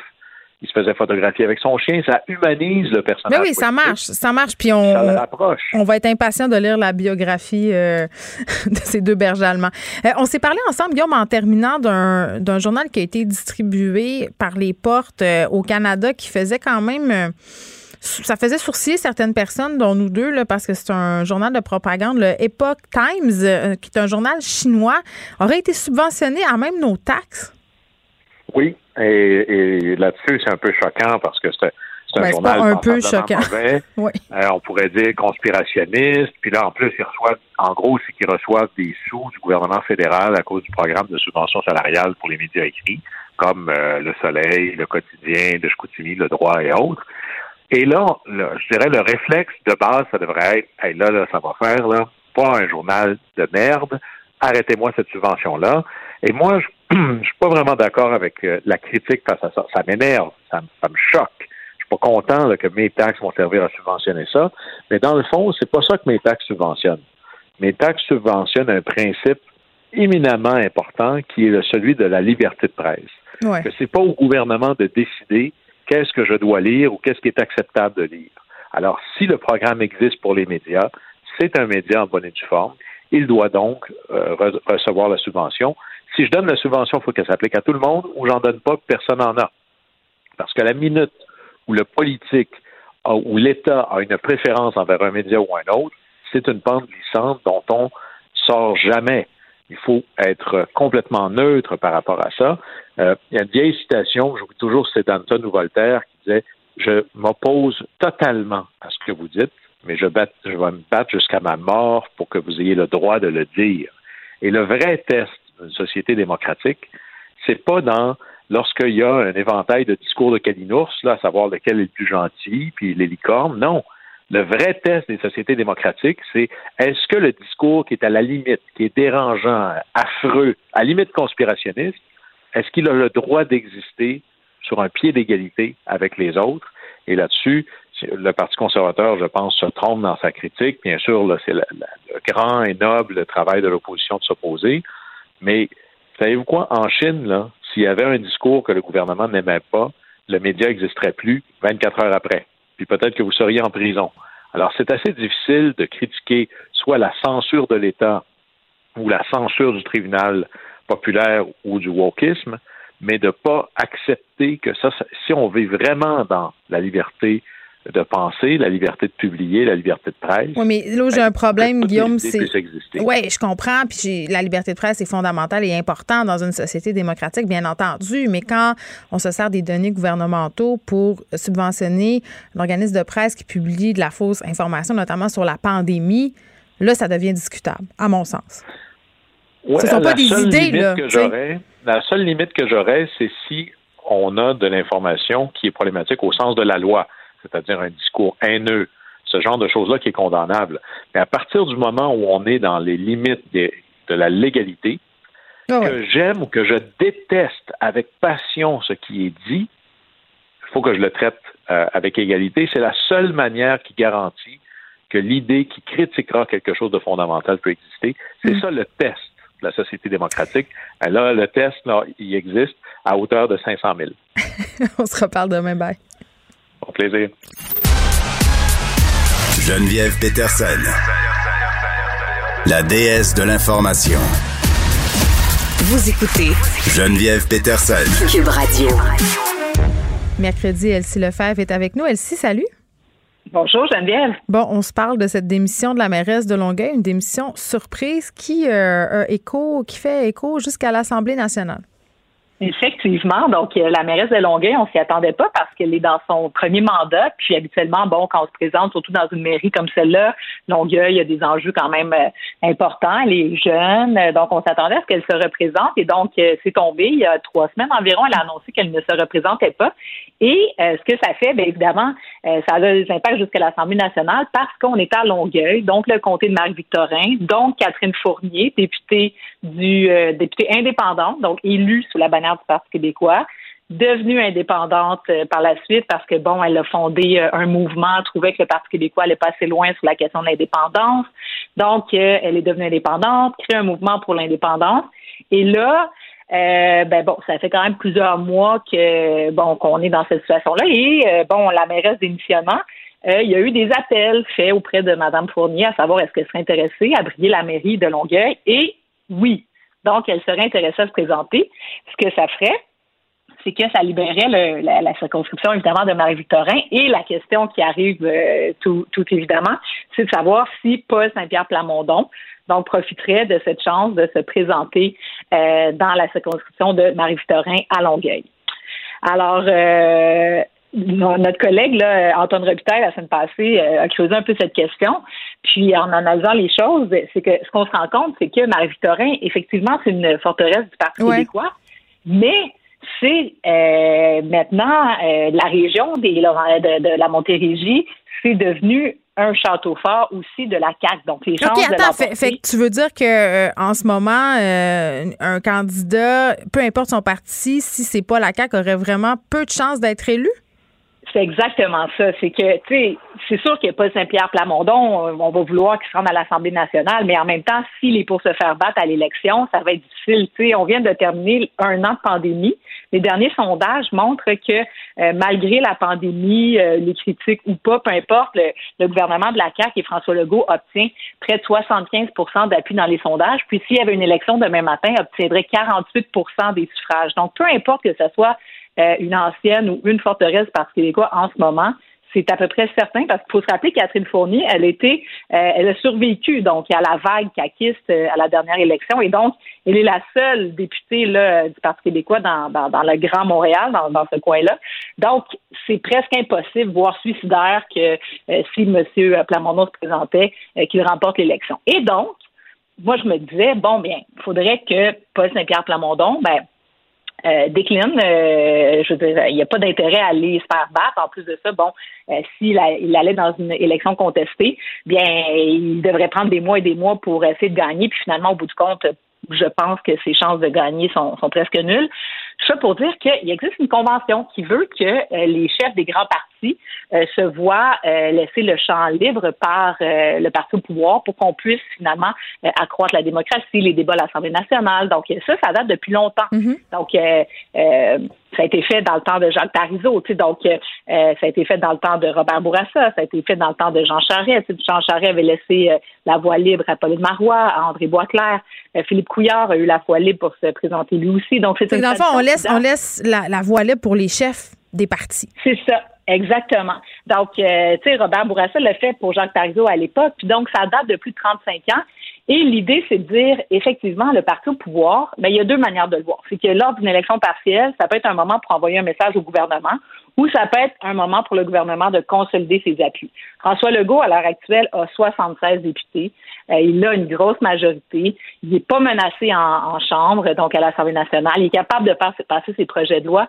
Donc, ça serait quoi pour lui l'avantage d'avoir un député de plus alors que l'avantage pour nous, citoyens, donc pour la démocratie, d'avoir un chef de parti de plus à l'Assemblée nationale, mais ça permet d'augmenter euh, la légitimité démocratique, d'accroître les débats, de favoriser la participation des citoyens. Puis, lors de l'élection générale, ben là, il y a une vraie lutte. Donc là, tous les partis se présentent, s'opposent un contre l'autre, et donc ça permet. Donc, moi, ma question, c'est de savoir est-ce que euh, François Legault va être courtois, va être gentleman? Est-ce qu'il va laisser la chance à Paul Saint-Pierre Plamondon? Est-ce que M. Legault va respecter les traditions démocratiques? Est-ce qu'il va s'élever au-dessus de la mêlée pour laisser l'espace euh, au Parti québécois et à Paul Saint-Pierre Plamondon? Ou s'il va rompre les traditions, puis dire non, non, non, moi je présente mon candidat, puis euh, comme un bulldozer. Mais pourquoi il ferait ça? Euh, François Legault n'a pas l'habitude? Je pense, je pense pas qu'il va, qu'il va s'imposer, non? Ben, Exactement, tu as raison. Effectivement, je trouve que quand on regarde François Legault dans les dernières années, c'est quelqu'un de consensus, effectivement, qui, ben, en tout cas, qui, laisse la place. Euh, tu vois, aujourd'hui, là, ils ont nommé euh, Alexandre Cloutier, un comité là, de réflexion, etc. Donc, euh, tu sais, je pense que c'est quelqu'un de transpartisan, puis ça fait son avantage de poursuivre dans cette voie-là. De toute façon, il n'est pas menacé aucunement. Paul Saint-Pierre Plamondon est déjà à l'Assemblée nationale, puis de toute façon, une élection partielle, les élections municipales auront lieu, euh, bon, déclenchant en septembre, l'élection va avoir lieu en novembre. Donc, une élection partielle, ça va être pour environ un an. Donc, euh, c'est pas un an qui ferait la différence pour François Legault. Donc, moi, j'espère effectivement que le premier ministre va s'élever au-dessus de la main. Il va respecter la tradition, va tendre la main mais c'est pas les signaux qu'on a reçus dans les dernières semaines. oui, parce qu'il y a de l'attention, il y a de l'attention entre François Legault et Paul Saint-Pierre Plamondon. Mais le, contraire me surprendrait là, par rapport euh, à si oui ou non il va lui céder la place. Moi, je pense qu'il va, il va être bon joueur comme il a l'habitude de l'être. Euh, tu voulais qu'on se parle, euh, Elsie, des possibles allègements concernant le sport qui vont être annoncés vendredi. Ben oui. Donc, comme toi, tu sais, j'ai des jeunes enfants, puis la question du sport qui revient. Puis on a vu la manifestation à l'Assemblée nationale en fin de semaine où, bon, on était on n'était pas certain qu'il allait se présenter, mais finalement, on se rend compte que c'est vraiment un mouvement citoyen, puis toutes les tendances sont Mais qu'est-ce que tu en as pensé de ça, toi? Parce que je sais pas, il y avait quand même beaucoup de gens qui font partie de mouvements, qui sont contre les mesures sanitaires. Puis je, comprends vraiment, je trouve ça légitime qu'on se pose des questions sur le sport. Je trouve ça légitime aussi que certains parents disent, ben moi, mon jeune, en ce moment, il sait plus trop se garrocher, puis on est en train de le perdre. je comprends tout ça, là, puis je suis tellement solidaire de ces parents-là, puis ces jeunes-là. Sauf qu'en même temps, j'ai eu un malaise à voir certains membres des oppositions marcher aux côtés de complotistes connus. Oui, ça c'est certain. Donc c'est sûr que ces complotistes-là, euh, ben c'est ça, ils croient pas, euh, ils croient pas du tout là, à, à la science et en tout cas bref, euh, ils décrivent depuis le départ. Donc c'est sûr qu'on aimerait que ces gens-là, bon, plutôt pas nécessairement associés à cette cause-là, mais en même temps, le mouvement est beaucoup plus large. On a vu euh, Michael Kingsbury, qui, ben le champion olympique, qui est sorti pour dire, ok, parce que tu sais dans le fond, quand on regarde la santé publique depuis le départ, tu sais, ils ont permis à l'élite, la crème de la crème des, des, jeunes sportifs au Québec de pouvoir poursuivre le, le, sport. on dit ah, le sport études est permis, mais le sport. C'est parce que pour eux, c'est une carrière. Tu sais, Elsie, on va se le dire, là, euh, si on empêche les sports d'élite d'être, ben, t'empêches les gens d'avoir une carrière, t'empêches les équipes de sport professionnels qui génèrent du revenu de jouer, empêcher des jeunes au secondaire de jouer au hockey. Je veux dire, OK, je comprends, mais, mais c'est pas non plus un, une question nationale. Tu as tout à fait raison. Oui, tu as tout à fait raison là-dessus. Mais là, ça fait un an puis tous les autres, parce que là, puis j'écoutais le, gouvernement de la santé publique, puis là, ils disaient, on va essayer de regarder pour le parascolaire. Parce que le parascolaire, ils en ont déjà des, ben du sport dans les écoles. Puis ça va être le parascolaire en bulle classe, tu sais, c'est un peu ridicule aussi, là. Exactement. Puis là, tu sais, c'est de dire, bon, mais dans le civil, tu sais, il est, temps d'essayer d'ouvrir un peu. Tu sais, je comprends, tu sais, qu'ils disent, bon, euh, il peut y avoir de la contamination, euh, les enfants, mais, tu sais, il y a des affaires qui marchent pas. je te donne un exemple. À Montréal, les arénas sont ouvertes. C'est ouvert depuis un depuis euh, depuis septembre. Les jeunes peuvent faire du hockey libre, c'est-à-dire que moi je peux appeler là, au 3-1. Oui, non mais c'est ça. Elsie, il y a plein de il y a plein de, situations qui sont un peu euh, incongrues. Moi j'ai hâte de voir ce qui va être annoncé vendredi. J'ai l'impression qu'on va se soumettre entre guillemets au bon euh, vouloir du peuple. Elsie, merci. On se reparle mercredi prochain. On se reparle. Bye. Geneviève Peterson. Elle réécrit le scénario de l'actualité tous les jours. Vous écoutez Geneviève Peterson. Cube Radio. Cube Radio. Cube Radio. En direct à LCN retrouve maintenant Geneviève Peterson qui est en direct des studios de Cube Radio avec qui on discute de ces parents qui s'opposent au port du masque au primaire en zone rouge, qui gardent leurs enfants à la maison. Bon, Geneviève, hier, euh, le, gouvernement, le gouvernement Legault, le premier ministre qui leur a servi euh, une petite remontrance en disant retournez les enfants à l'école, collaborez s'il vous plaît. Est-ce que le gouvernement devrait durcir un petit peu le ton? Bien, le ton du gouvernement, en tout cas, euh, si je me fie aux habitudes de M. Legault, était quand même assez dur. C'est rare que je l'entends se prononcer de façon aussi équivoque sur des décisions qui sont personnelles, des décisions parentales. Euh, Puis bon, je dois dire que je suis assez d'accord avec lui. Par contre, le masque est un sujet émotif. Là. On peut être pour ou contre euh, son port pour plein de raisons idéologiques, euh, des raisons aussi de contradiction. Là, on sait qu'on est dans une une espèce de d'incohérence par rapport à ce que M. Arruda a dit au printemps passé. Ça a laissé beaucoup de traces. Il y a des gens qui disent que, bon, euh, là, c'était pas nécessaire avant. Pourquoi c'est nécessaire maintenant? Donc, ça crée comme l'espèce de discorde. Et ça, je le comprends. Euh, par contre, d'empêcher son enfant d'aller à l'école pour des convictions, c'est là où j'ai un petit peu plus de misère et c'est là où je suis plutôt d'accord avec M. Legault. Mais... Euh, J'aimerais quand même dire une affaire. une affaire euh, avec laquelle je suis d'accord parmi les revendications de ces parents-là, c'est qu'on aurait pu faire mieux. On aurait pu faire mieux avant de se rendre là au masque de procédure parce que je pense qu'on a un petit peu échappé la balle au niveau des écoles, au niveau de Jean-François Roberge par rapport aux mesures euh, mises en place, là, par exemple, euh, faire des demi-classes, mettre des purificateurs d'air. Là, on est rendu très, très loin. Là, on nous arrive avec ce masque-là. Donc, à ce niveau-là, là, je suis d'accord avec ces parents-là. Pour vrai, ça, je trouvais Mais ça en même temps, on parle d'une mesure, on parle d'une mesure qui est quand même temporaire pour les prochains mois. Là. Bien, on, parle non seulement d'une mesure temporaire, mais on parle aussi de l'arrivée des variants. La raison pour laquelle on fait porter le masque de procédure aux enfants, c'est parce qu'on a quelque chose qui s'appelle les variants, euh, quelque chose qui est beaucoup plus contagieux, qui se transmet plus facilement. Euh, on n'a pas encore non plus les chiffres euh, après la semaine de relâche. ça va commencer à sortir dans quelques jours. Donc, c'était bien clair pour moi qu'on ne pouvait pas revenir de la semaine de relâche sans agir parce que les écoles sont un vecteur de contamination, ça, on le sait.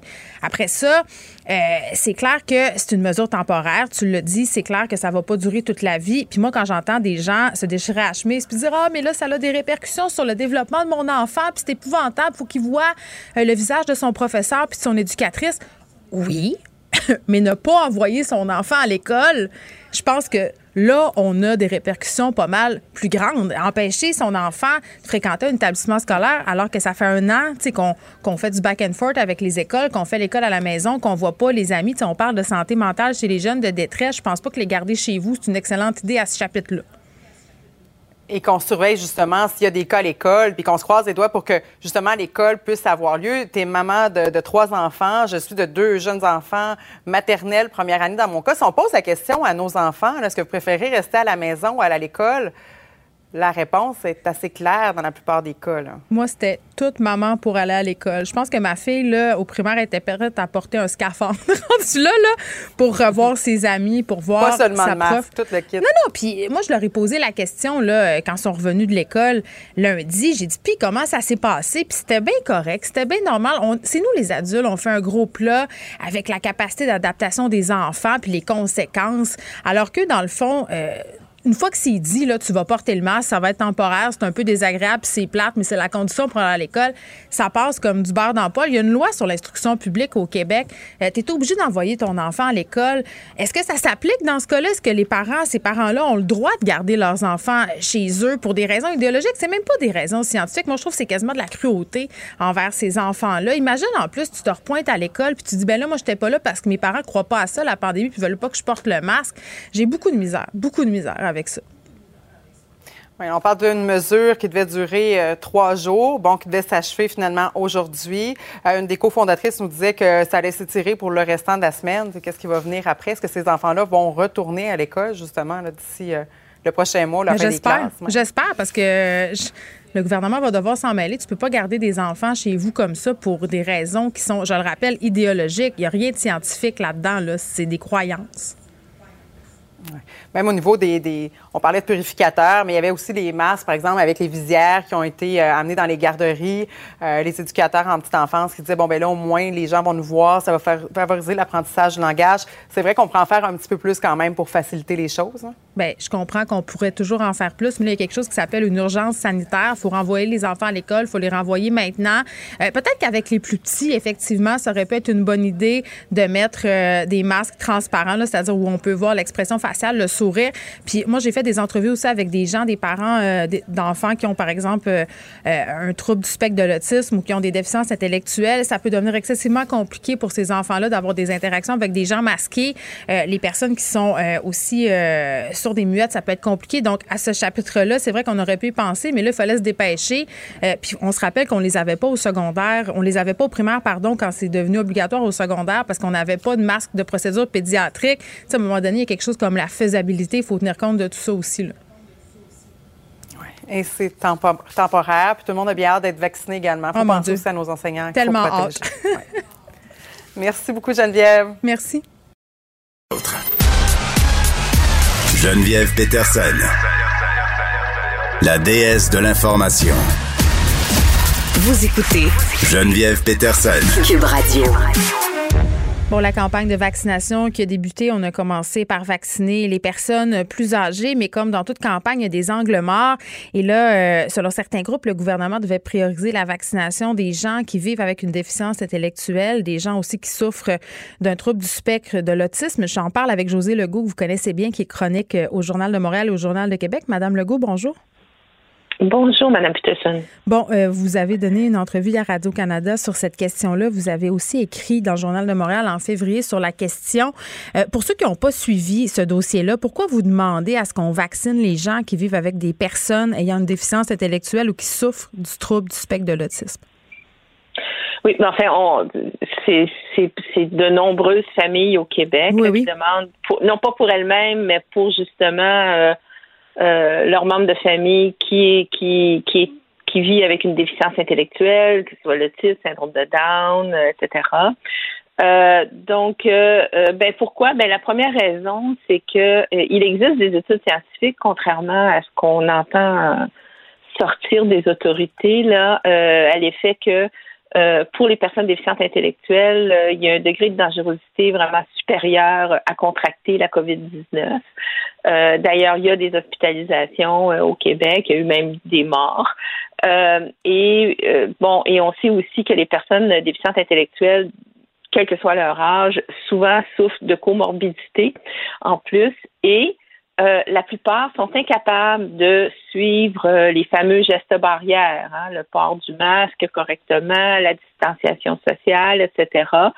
Euh, et les personnes qui vivent en ressources d'hébergement, ce qu'on appelle les ressources intermédiaires, ben ça, souvent, ce sont de petites maisons, là, ça peut peut-être euh, un ou deux étages, une ou deux salles de bain.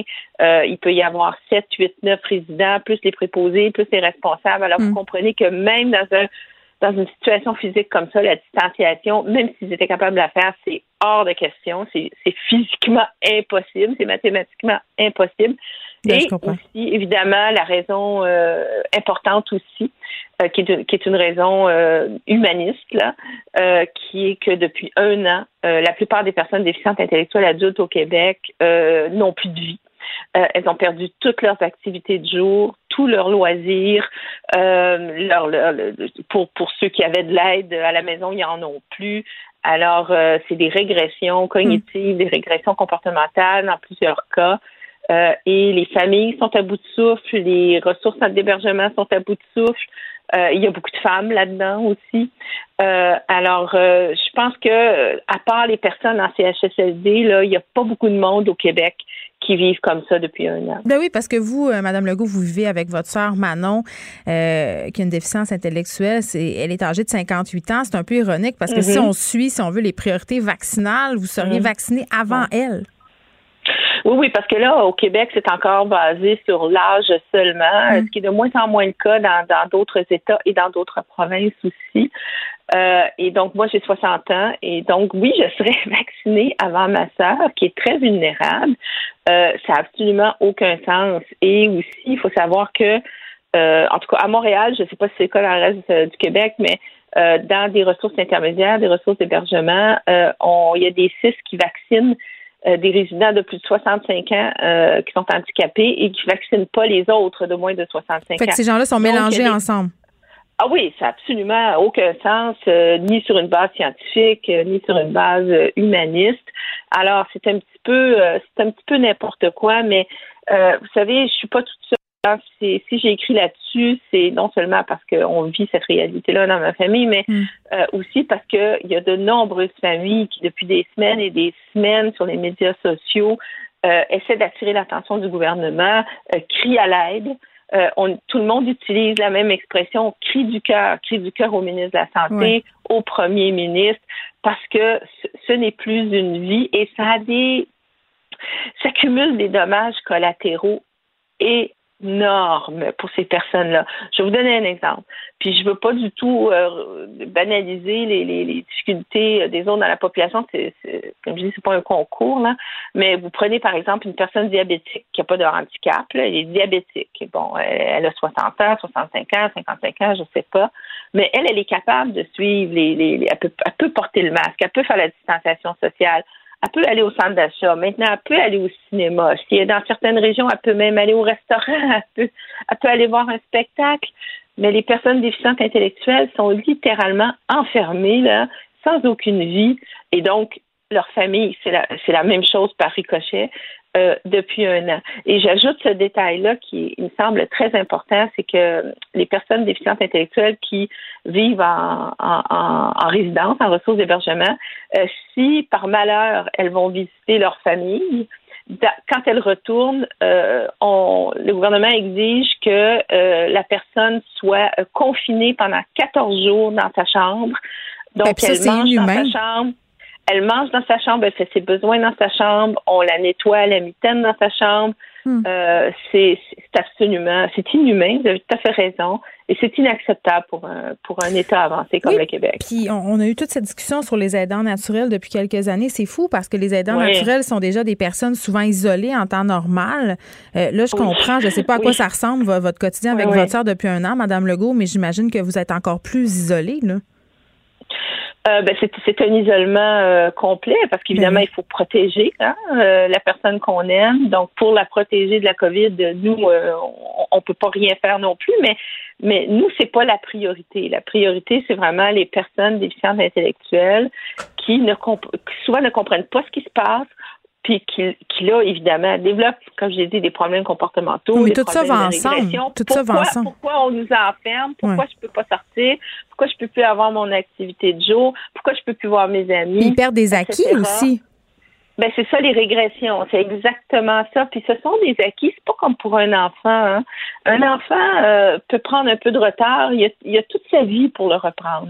Une personne déficiente intellectuelle qui perd un acquis, là, je peux vous dire, c'est la croix et la bannière pour essayer de le récupérer et souvent c'est irrécupérable. Et ça a pris des années et parfois même des décennies de travail euh, dans les familles pour pouvoir justement maintenir ces acquis-là. C'est le cas, euh, c'est le cas avec ma sœur. Euh, avant, c'était ma mère jusqu'à son décès qui, qui, qui avait fait tout ça. C'est moi qui ai pris la relève. Donc, il y y a quelque chose, c'est vraiment là au Québec, c'est une population qui est mise de côté.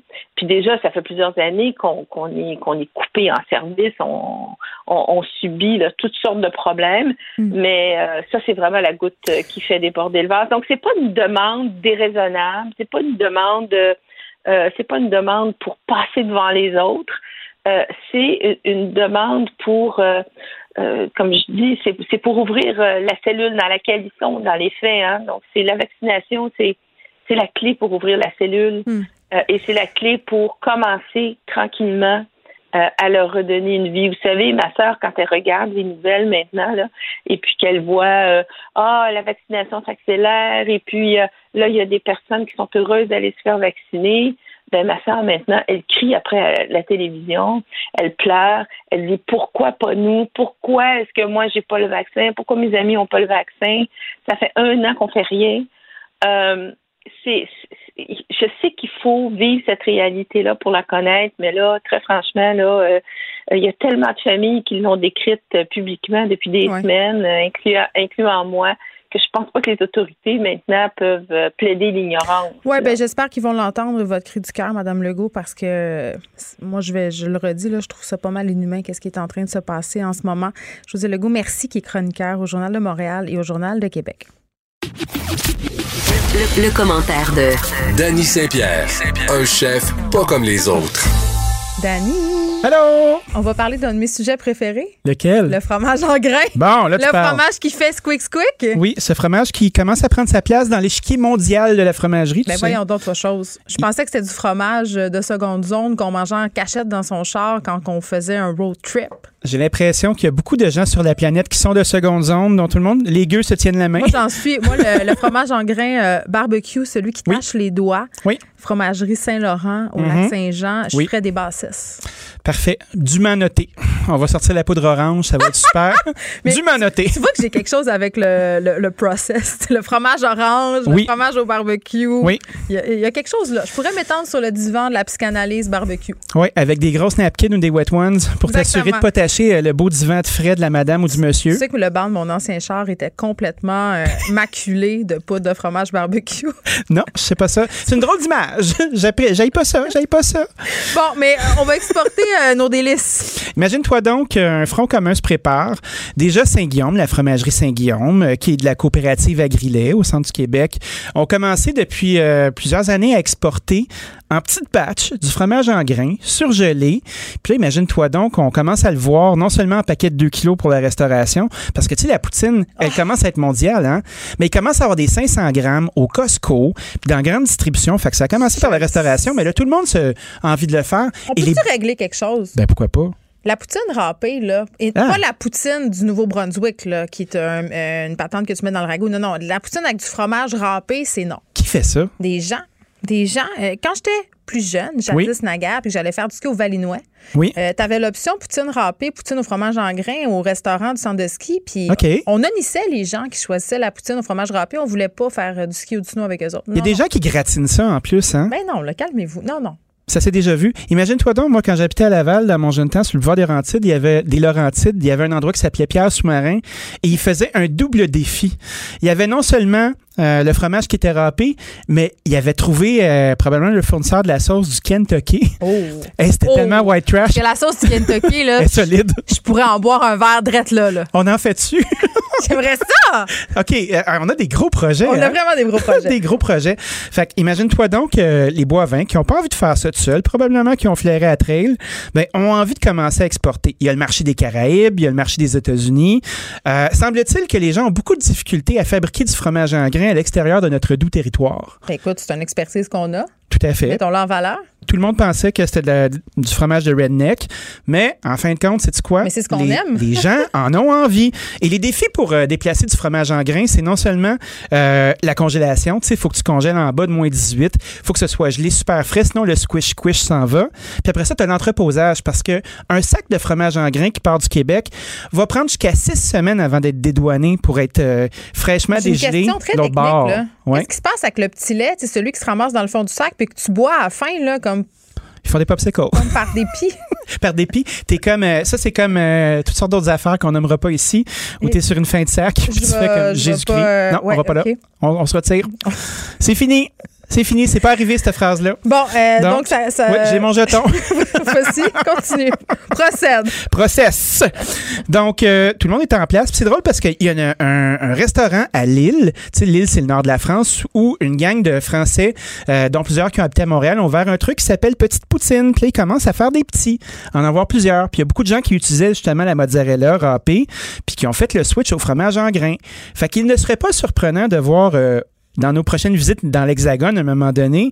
Dans ben, six ans, là. de La poutine, ben oui. On prendra le Titanic, on traversera de l'autre bord. Moi, je insultée quand les Français nous disent que la poutine, c'est dégueulasse. J'ai le goût de leur tirer le bol d'en face. Ouais, mais les Français euh, sont drôles parce qu'ils mangent les poils, puis ça sent vraiment les entrailles putréfiées d'un Ben, c'est ça, lièvre. ils mangent aussi des tripes toutes sortes d'affaires bizarres. Fait que pourquoi Ouais. ils nous sacent pas la paix avec le fait que la poutine, ça a l'air dégueu parce que c'est brun? C'est de la projection. Tu sais, ils mangent de la tartiflette puis ils font chier le monde pareil. je pense que c'est de la jalousie, moi. Moi, je pense qu'ils sont gênés de pas avoir trouvé quelque chose d'aussi simple et délicieux. Mais c'est pas grave parce que tu sais quoi? Non. Moi, ce que j'aime beaucoup avec les Français, c'est qu'ils ont les couilles de le dire.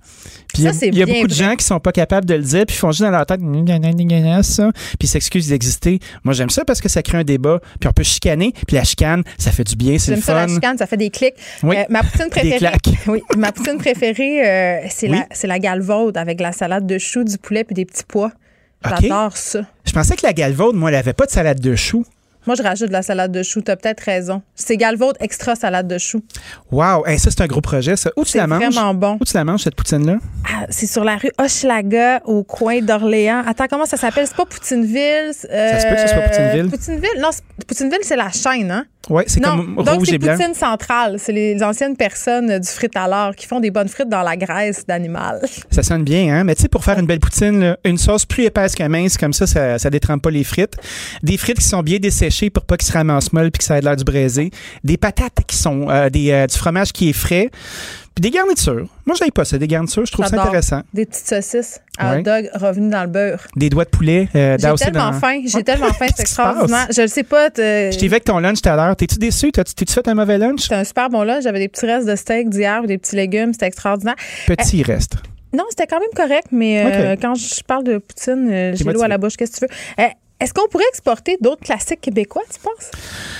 Est-ce qu'on pourrait exporter d'autres classiques? Tu sais, pour un classique, là, ça prend un contexte. Tu vois, comme la poutine, ça s'explique bien. Il y a des euh, hordes de, de gens qui arrivent de partout, qui découvrent cette patente-là qui est singulière, Mhm. puis qui repartent avec le souvenir, puis là, ça devient romantique. Tu sais, euh, qu'est-ce qu'on a? Le sirop d'érable, tu vois, le sirop d'érable, c'est un bon exemple qui est pas si Une simple que ça. au mort, mettons. Ben, la guédille au mort. C'est pas vraiment québécois. Hein? Toute la, ben non, c'est toute la côte est des États-Unis. Ah, c'est ça. c'est tout le monde qui ont été à Old Archer, Puis qui trippe.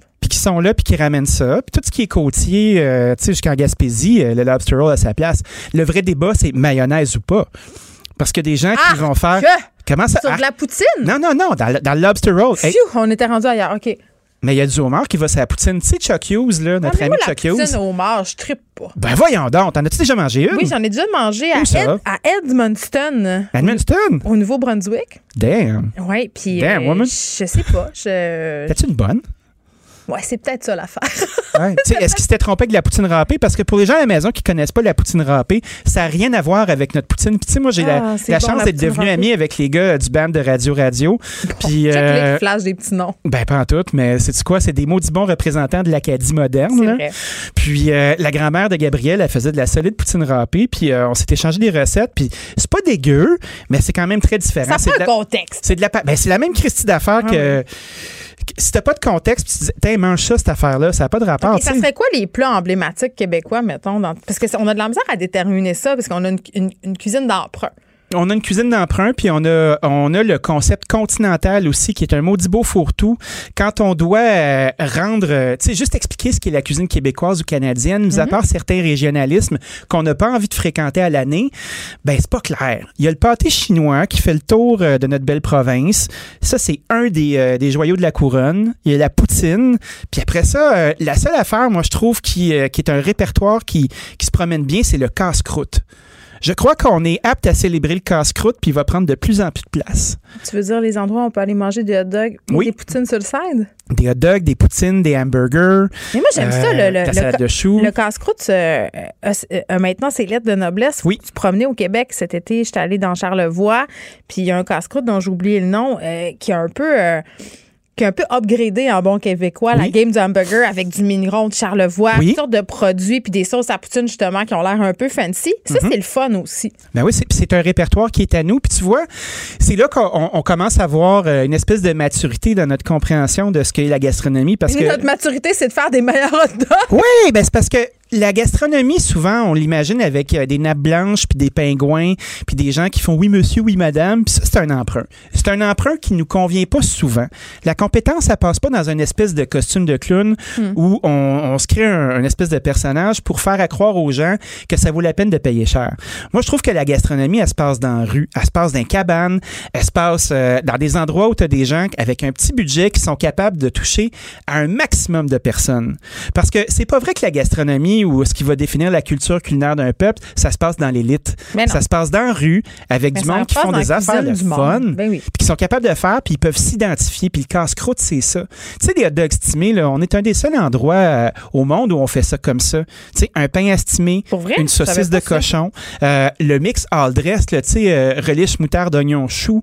Il y a plein de façons de l'interpréter. Tu sais, après ça, tu regardes le hot dog de Chicago, le hot dog de New York, ça n'a rien à voir avec ça. Ça, c'est à nous. Le fait de toaster ou de steamer. Euh, les petits cheeseburgers avec le kit. ou stimé, toi? Moi, je suis un stimé all the way. Moi aussi, moutarde chou. All the way. Par contre, un lobster roll, faut que ce soit beurré AF pour les jeunes, donc as fuck.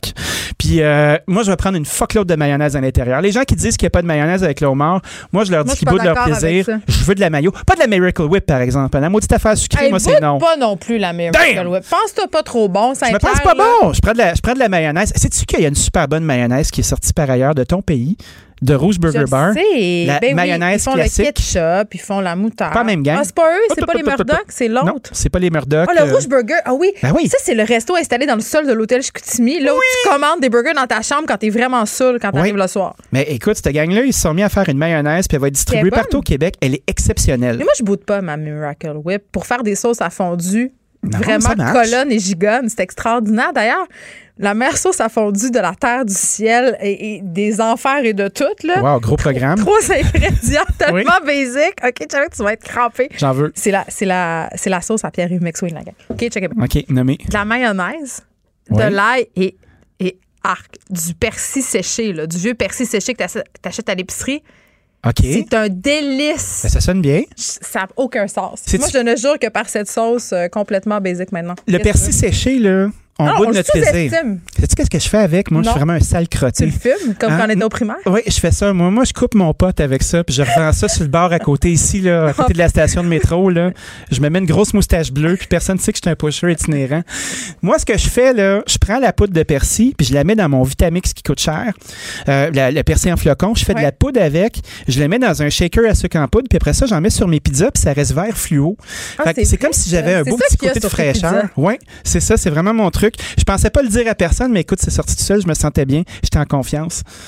Puis regarde ce qui s'est passé, là. Je me suis trahi. On sait maintenant que tu es un pusher de poudre de persil. Ouais, moi je suis là. Si vous voyez un gros pusher avec une moustache bleue au coin de, de Berry puis de Sainte-Catherine, Bon. c'est moi qui vous push du persil. Là, j'ai le goût de me faire une fondue à poutine.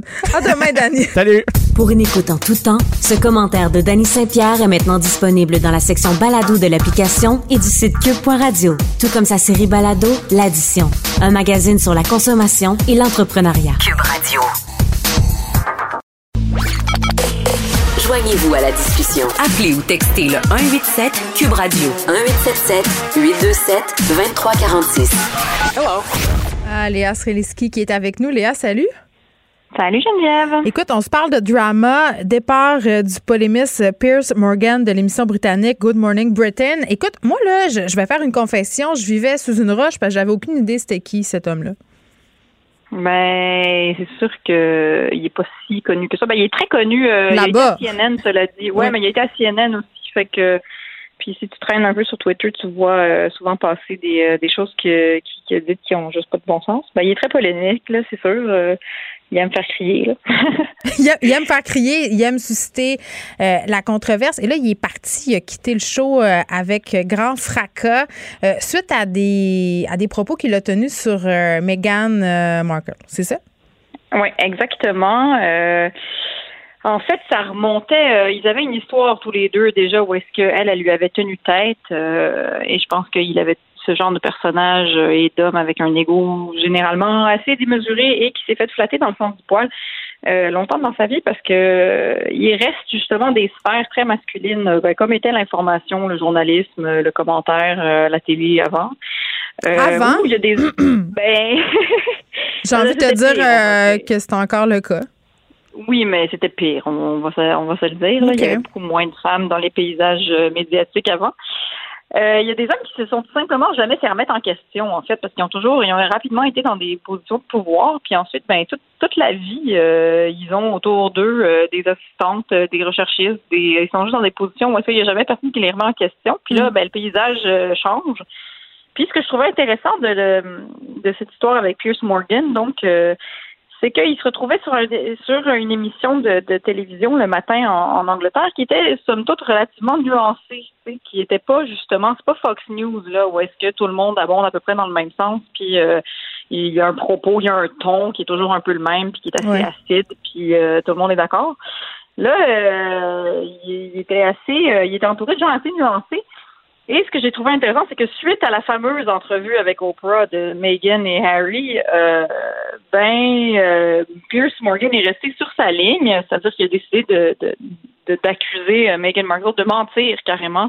Oui, attends, parce que pour me remettre Ouais. en contexte, Meghan Markle a parlé de sa détresse psychologique. Elle a dit qu'elle a eu des pensées suicidaires. Bref, qu'elle allait vraiment pas bien. Et lui ne, a dit, ben moi, je la crois pas. Exactement. Lui, euh, lui a dit que euh, elle donnerait la météo, puis euh, il croirait pas une seule des paroles que, que- que- que- qu'elle prononce. Donc, en gros, il a décidé de remettre en question sa parole et qu'il a, il a décidé de, de presque de se moquer d'elle, en fait, même euh, de la ridiculiser dans, dans ses aveux de problèmes de santé mentale. Mhm. Bon, évidemment, euh, on peut dire que les gens riches et célèbres n'ont pas le droit d'avoir des problèmes de santé mentale et c'est la ligne euh, de beaucoup de gens. euh, ben, de beaucoup de gens. Il y a des gens qui pensent ça, que quand tu es riche et célèbre, euh, tu, tu vas bien tous les jours et parce Ouais, que moi, ça m'a beaucoup dérangé de voir les commentaires euh, par rapport à cette entrevue-là qui portait là-dessus, justement, de dire Ah, mais regarde-les qui se plaignent, ce sont des millionnaires, euh, euh, ça n'a aucun sens de se plaindre comme ça, alors que ces gens-là euh, ont le droit d'être d'avoir de la détresse, même s'ils sont privilégiés, tu sais. Ben c'est ça, c'est que ça change. Ce que ça change évidemment, c'est ton accès à des solutions? C'est que le fait que tu sois riche et célèbre. Ben souvent c'est sûr que ça te donne accès à, à des thérapies, à des médecins, à tout ça. Puis ça c'est pas négligeable. Cela dit, c'est pas parce que tu es riche que t'as pas un monde intérieur et une, une santé mentale. Et je veux dire, ça, ça change rien. Ta condition humaine reste la même, sauf que évidemment euh, ta vie n'est pas la même et ta, ta, ta quête de solution est peut-être euh, est peut-être plus simple. Mais euh, pour citer un autre exemple, euh, il y a la femme de et là évidemment mon mom brain va faire effet, Geneviève et je vais je vais perdre son nom, mais Christy Teigen qui euh, est la femme de Euh, John. Je peux pas t'aider. euh, Je peux pas t'aider. Bon, voilà, exactement. Mais c'est pas grave. Euh, elle aussi est très sur Twitter. Euh, c'est une mannequin. Puis en tout cas, elle a perdu un, un- un bébé. Euh, son, son, elle a eu un, un de ses enfants est mort né. Et euh, évidemment, ça a été un, un, un chagrin très, très, très profond et immense, euh, béant. Et elle en a, elle a publié des photos d'elle à la mort de son enfant sur Twitter et tout ça. Et il y a beaucoup de gens justement qui ont dit euh, mais de quoi tu te plains? Euh, Vous êtes super riche, vous êtes millionnaire. Tout pour dire que ça n'est pas parce que tu es riche et célèbre que tu ne vis pas de la détresse. Euh, malheureusement, ce serait le fun, mais c'est pas, pas comme ça que ça marche la vie. Et donc Pierce Morgan, pour en revenir à notre propos, euh, il, euh, lui, euh, pour lui, ça se pouvait pas euh, qu'elle ait vécu de la détresse psychologique. Et ça, peut-être qu'en 1962, ça passait d'être un monsieur comme ça, de dire de quoi tu te plains euh, la bouche pleine. Ben, ça passe au Québec. En tout cas, il y a bien des chroniqueurs qui se sont prononcés, euh, qui ont dit qu'elle se plaignait, puis qui ont dit c'est sensiblement la même affaire là, que Pierce Morgan. C'est rien passé pour eux autres.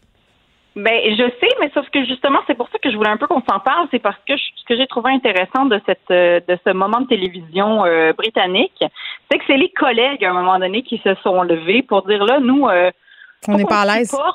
Non, c'est ça. Puis il faut qu'on supporte l'acidité de ce personnage euh, de manière quotidienne. Ouais. Puis à un moment donné, c'est lourd. C'est lourd de pas pouvoir se prononcer, puis un peu de garder une sorte, une sorte de, de fil éditorial qui fait que euh, ce personnage euh, peut juste continuer à déverser son acidité et sa bile. Euh, et puis, à un moment donné, mais c'est que ça a des effets. Ça a des effets sur le climat social. Euh, comme j'ai aussi vu passer, c'est que Meghan Markle, elle va pas lire euh, tes- ton commentaire ou ton tweet sur le fait que tu la crois pas, qu'elle avait des pensées suicidaires. Mais tu sais qui va lire? Ben tes collègues et euh, tes voisins et tes parents et peut-être des gens dans ta famille qui eux aussi ont des pensées suicidaires et qui, qui, qui voient que tu considères que ça, ça n'est pas à prendre au sérieux. Tu. Donc, à un moment donné, ben, on- il y a des répercussions à ce qu'on dit. Puis quand tu es un Pierce Morgan, tu es quelqu'un qui a, qui, qui, qui a un rôle médiatique pesant, ben, pose-toi la question de temps en temps, j'en sais quoi l'effet que t'as? Tu choisis d'utiliser ta parole pourquoi, tu sais? Et j'ai trouvé ça intéressant. Pour les clics, non? C'est pas pour les clics? Oui. Je pensais que c'était pour Ben, les clics. oui, c'est ça. Puis après, tu peux choisir de vivre comme ça, puis que ton modèle d'affaires, ça soit de faire ça, de déverser de la bile, puis de faire crier les gens, puis d'être toujours un peu ce type de personnage. Moi, c'est quand je les entends dire Ah, mais je suis pas responsable des gens qui me suivent. Je suis pas responsable s'ils interprètent mal mes propos. Je suis pas responsable euh, si, à cause d'une chronique que j'ai écrite, ben ces gens-là euh, ressentent la légitimité, par exemple, d'être racistes ou d'avoir des propos transphobes ou, par exemple, d'invalider les femmes qui disent qu'ils ont des problèmes de santé mentale. Ils sont pas responsables, Léa. Ben, c'est ça. Mais sauf que ça, je trouve que c'est complètement inconscient. Puis c'est, c'est, c'est donner l'argument de mes fils quand ils se battent, puis qu'il y en a un qui dit mais je faisais juste donner des coups de poing dans l'air, puis c'est pas de ma faute si sa face s'est retrouvée sur mon coup de poing. Oups.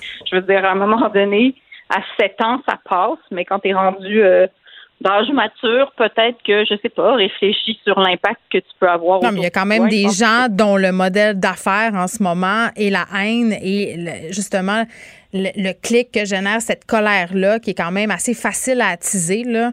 Mais Euh, c'est- sûr. Et mm, comme je te dis, je continue de penser que ce qui était intéressant, c'est que c'est les collègues qui ont fini par dire nous, on est tannés parce que c'est sûr qu'après, il y, a- il y a plein de gens qui vont se mettre à crier que c'est ça la liberté d'expression.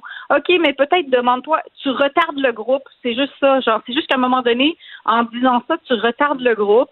Il y a des enjeux sociaux. Euh, ta job, c'est d'informer et de faire en sorte que les gens se posent des questions. Genre, ça te tente pas de peut-être faire avancer. Ouais, je pense que c'est le facile de pelleter ça sur le dos des collègues qui disent quelque chose ou, qui disent rien. Moi, je pense qu'on devrait plutôt poser des questions aux personnes qui les engagent. Pourquoi tu engages Oui, ben- cette personne-là? Qu'est-ce que tu cherches? Qu'est-ce que ça dit sur ton média? Euh, Qu'est-ce que ça rapporte? Parce qu'on va pas se compter de peur ici. Si ces personnes-là ont des tribunes en ce moment, c'est parce que ça rapporte aux médias qui les Oui, engagent. abs- Absolument, c'est sûr. Et après, il y a une question de, euh, de, de nuancer aussi la différence parce qu'après, on va dire oui, mais on va avoir une espèce de société où est-ce que tout le monde il est beau et tout le monde il est gentil et alors. Non, je pense se qu'on peut dire, je pense qu'on on peut se positionner comme, comme personne dans l'espace public en ayant des positions qui sont pas populaires. On peut se positionner euh, à contre-courant parce que c'est très facile de dire aux gens ce qu'ils veulent entendre. là. On va, on va pas se le cacher. C'est comme dire toujours oui à un enfant. c'est la même chose. Exactement. Mais, à un moment donné, euh, c'est plate à dire, mais il va falloir que des annonceurs se dire ben nous, on veut plus être associés à ce type de propos-là pour que les patrons des médias prennent des décisions. Mais il y a ça, et puis c'est aussi qu'on peut vivre dans une société qui fait la différence entre la critique et l'insulte. Genre, à un moment donné, il faut aussi apporter cette nuance-là. Puis si tu es assez bon dans ta capacité à t'exprimer puis à communiquer, tu sais faire la différence entre les deux. Puis, euh, je suis désolée, mais genre, remettre en question la parole de quelqu'un qui dit qu'il y a eu des, des, des pensées suicidaires, je vois pas où ça fait avancer un dialogue social, surtout si c'est juste pour être mesquin puis parce que c'est j'ai l'impression, j'ai l'impression que dans le cas de Pierce Morgan, il y a une partie de show là-dedans. Là. Tu sais, à un moment donné, tu te Oui. demandes, ces personnes-là là, qui font leur pain puis leur beurre sur la controverse puis, euh, puis les polémiques, est-ce qu'ils pensent vraiment tout ce qu'ils disent ou ils savent exactement sur quel bouton peser justement pour faire un show? Ça aussi, il faut se poser la question. C'est pas légitime, le plus, mais, mais ça fait partie du truc.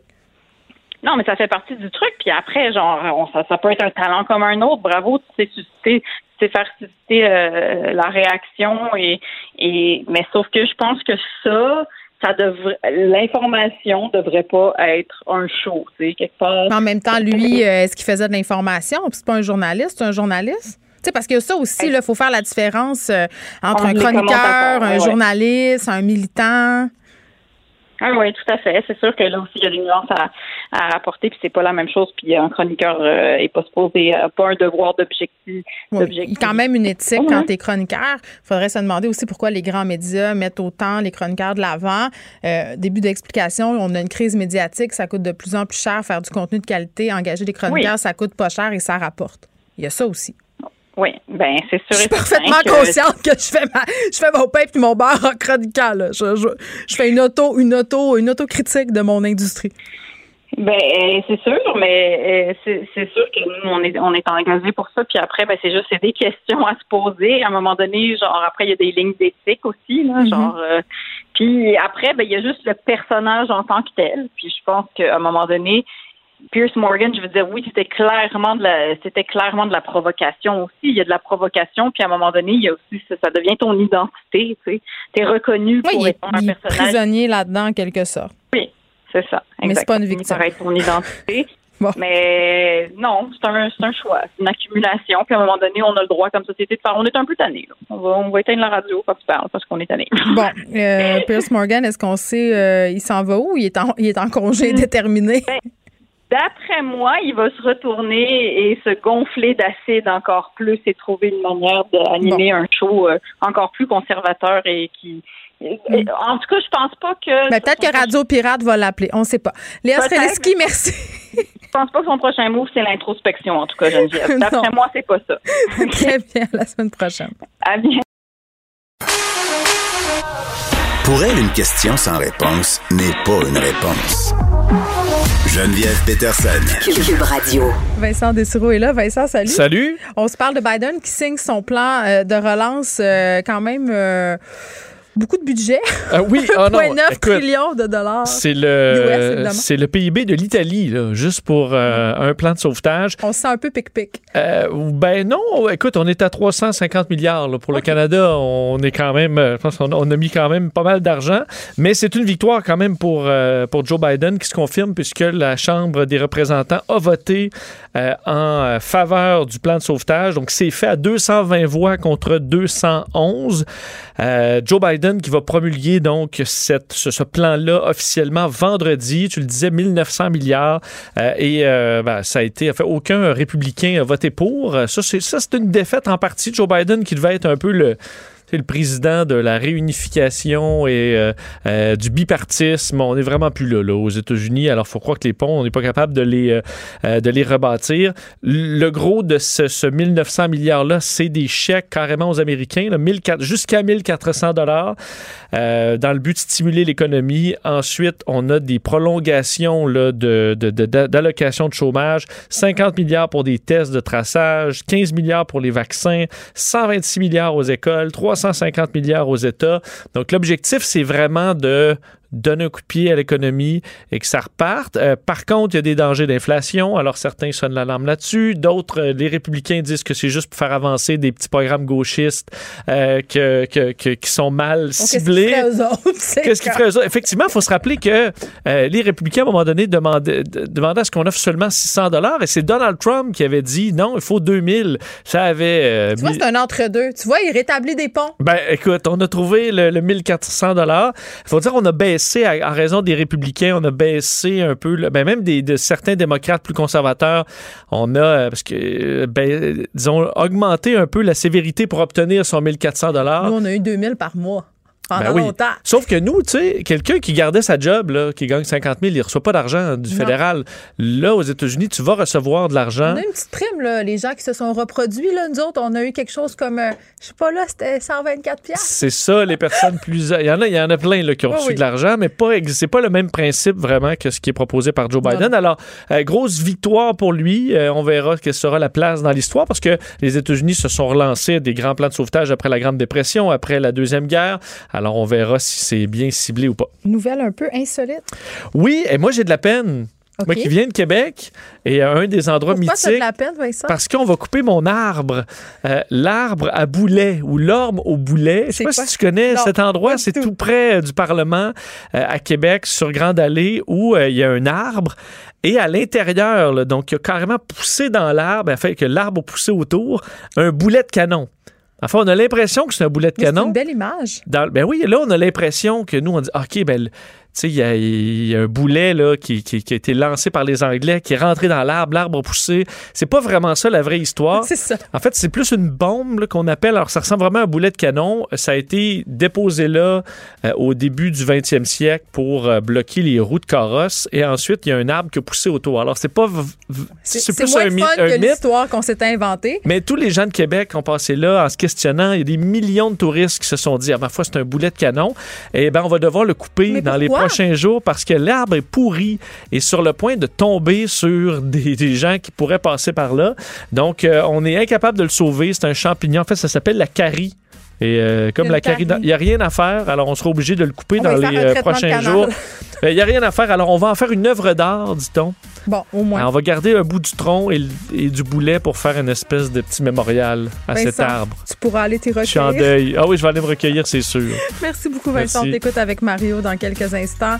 C'est déjà tout pour nous. On se retrouve demain à 13h. Merci à Frédéric Moncal et à Sébastien Laperrière qui était là tout du long avec moi. Cube Radio.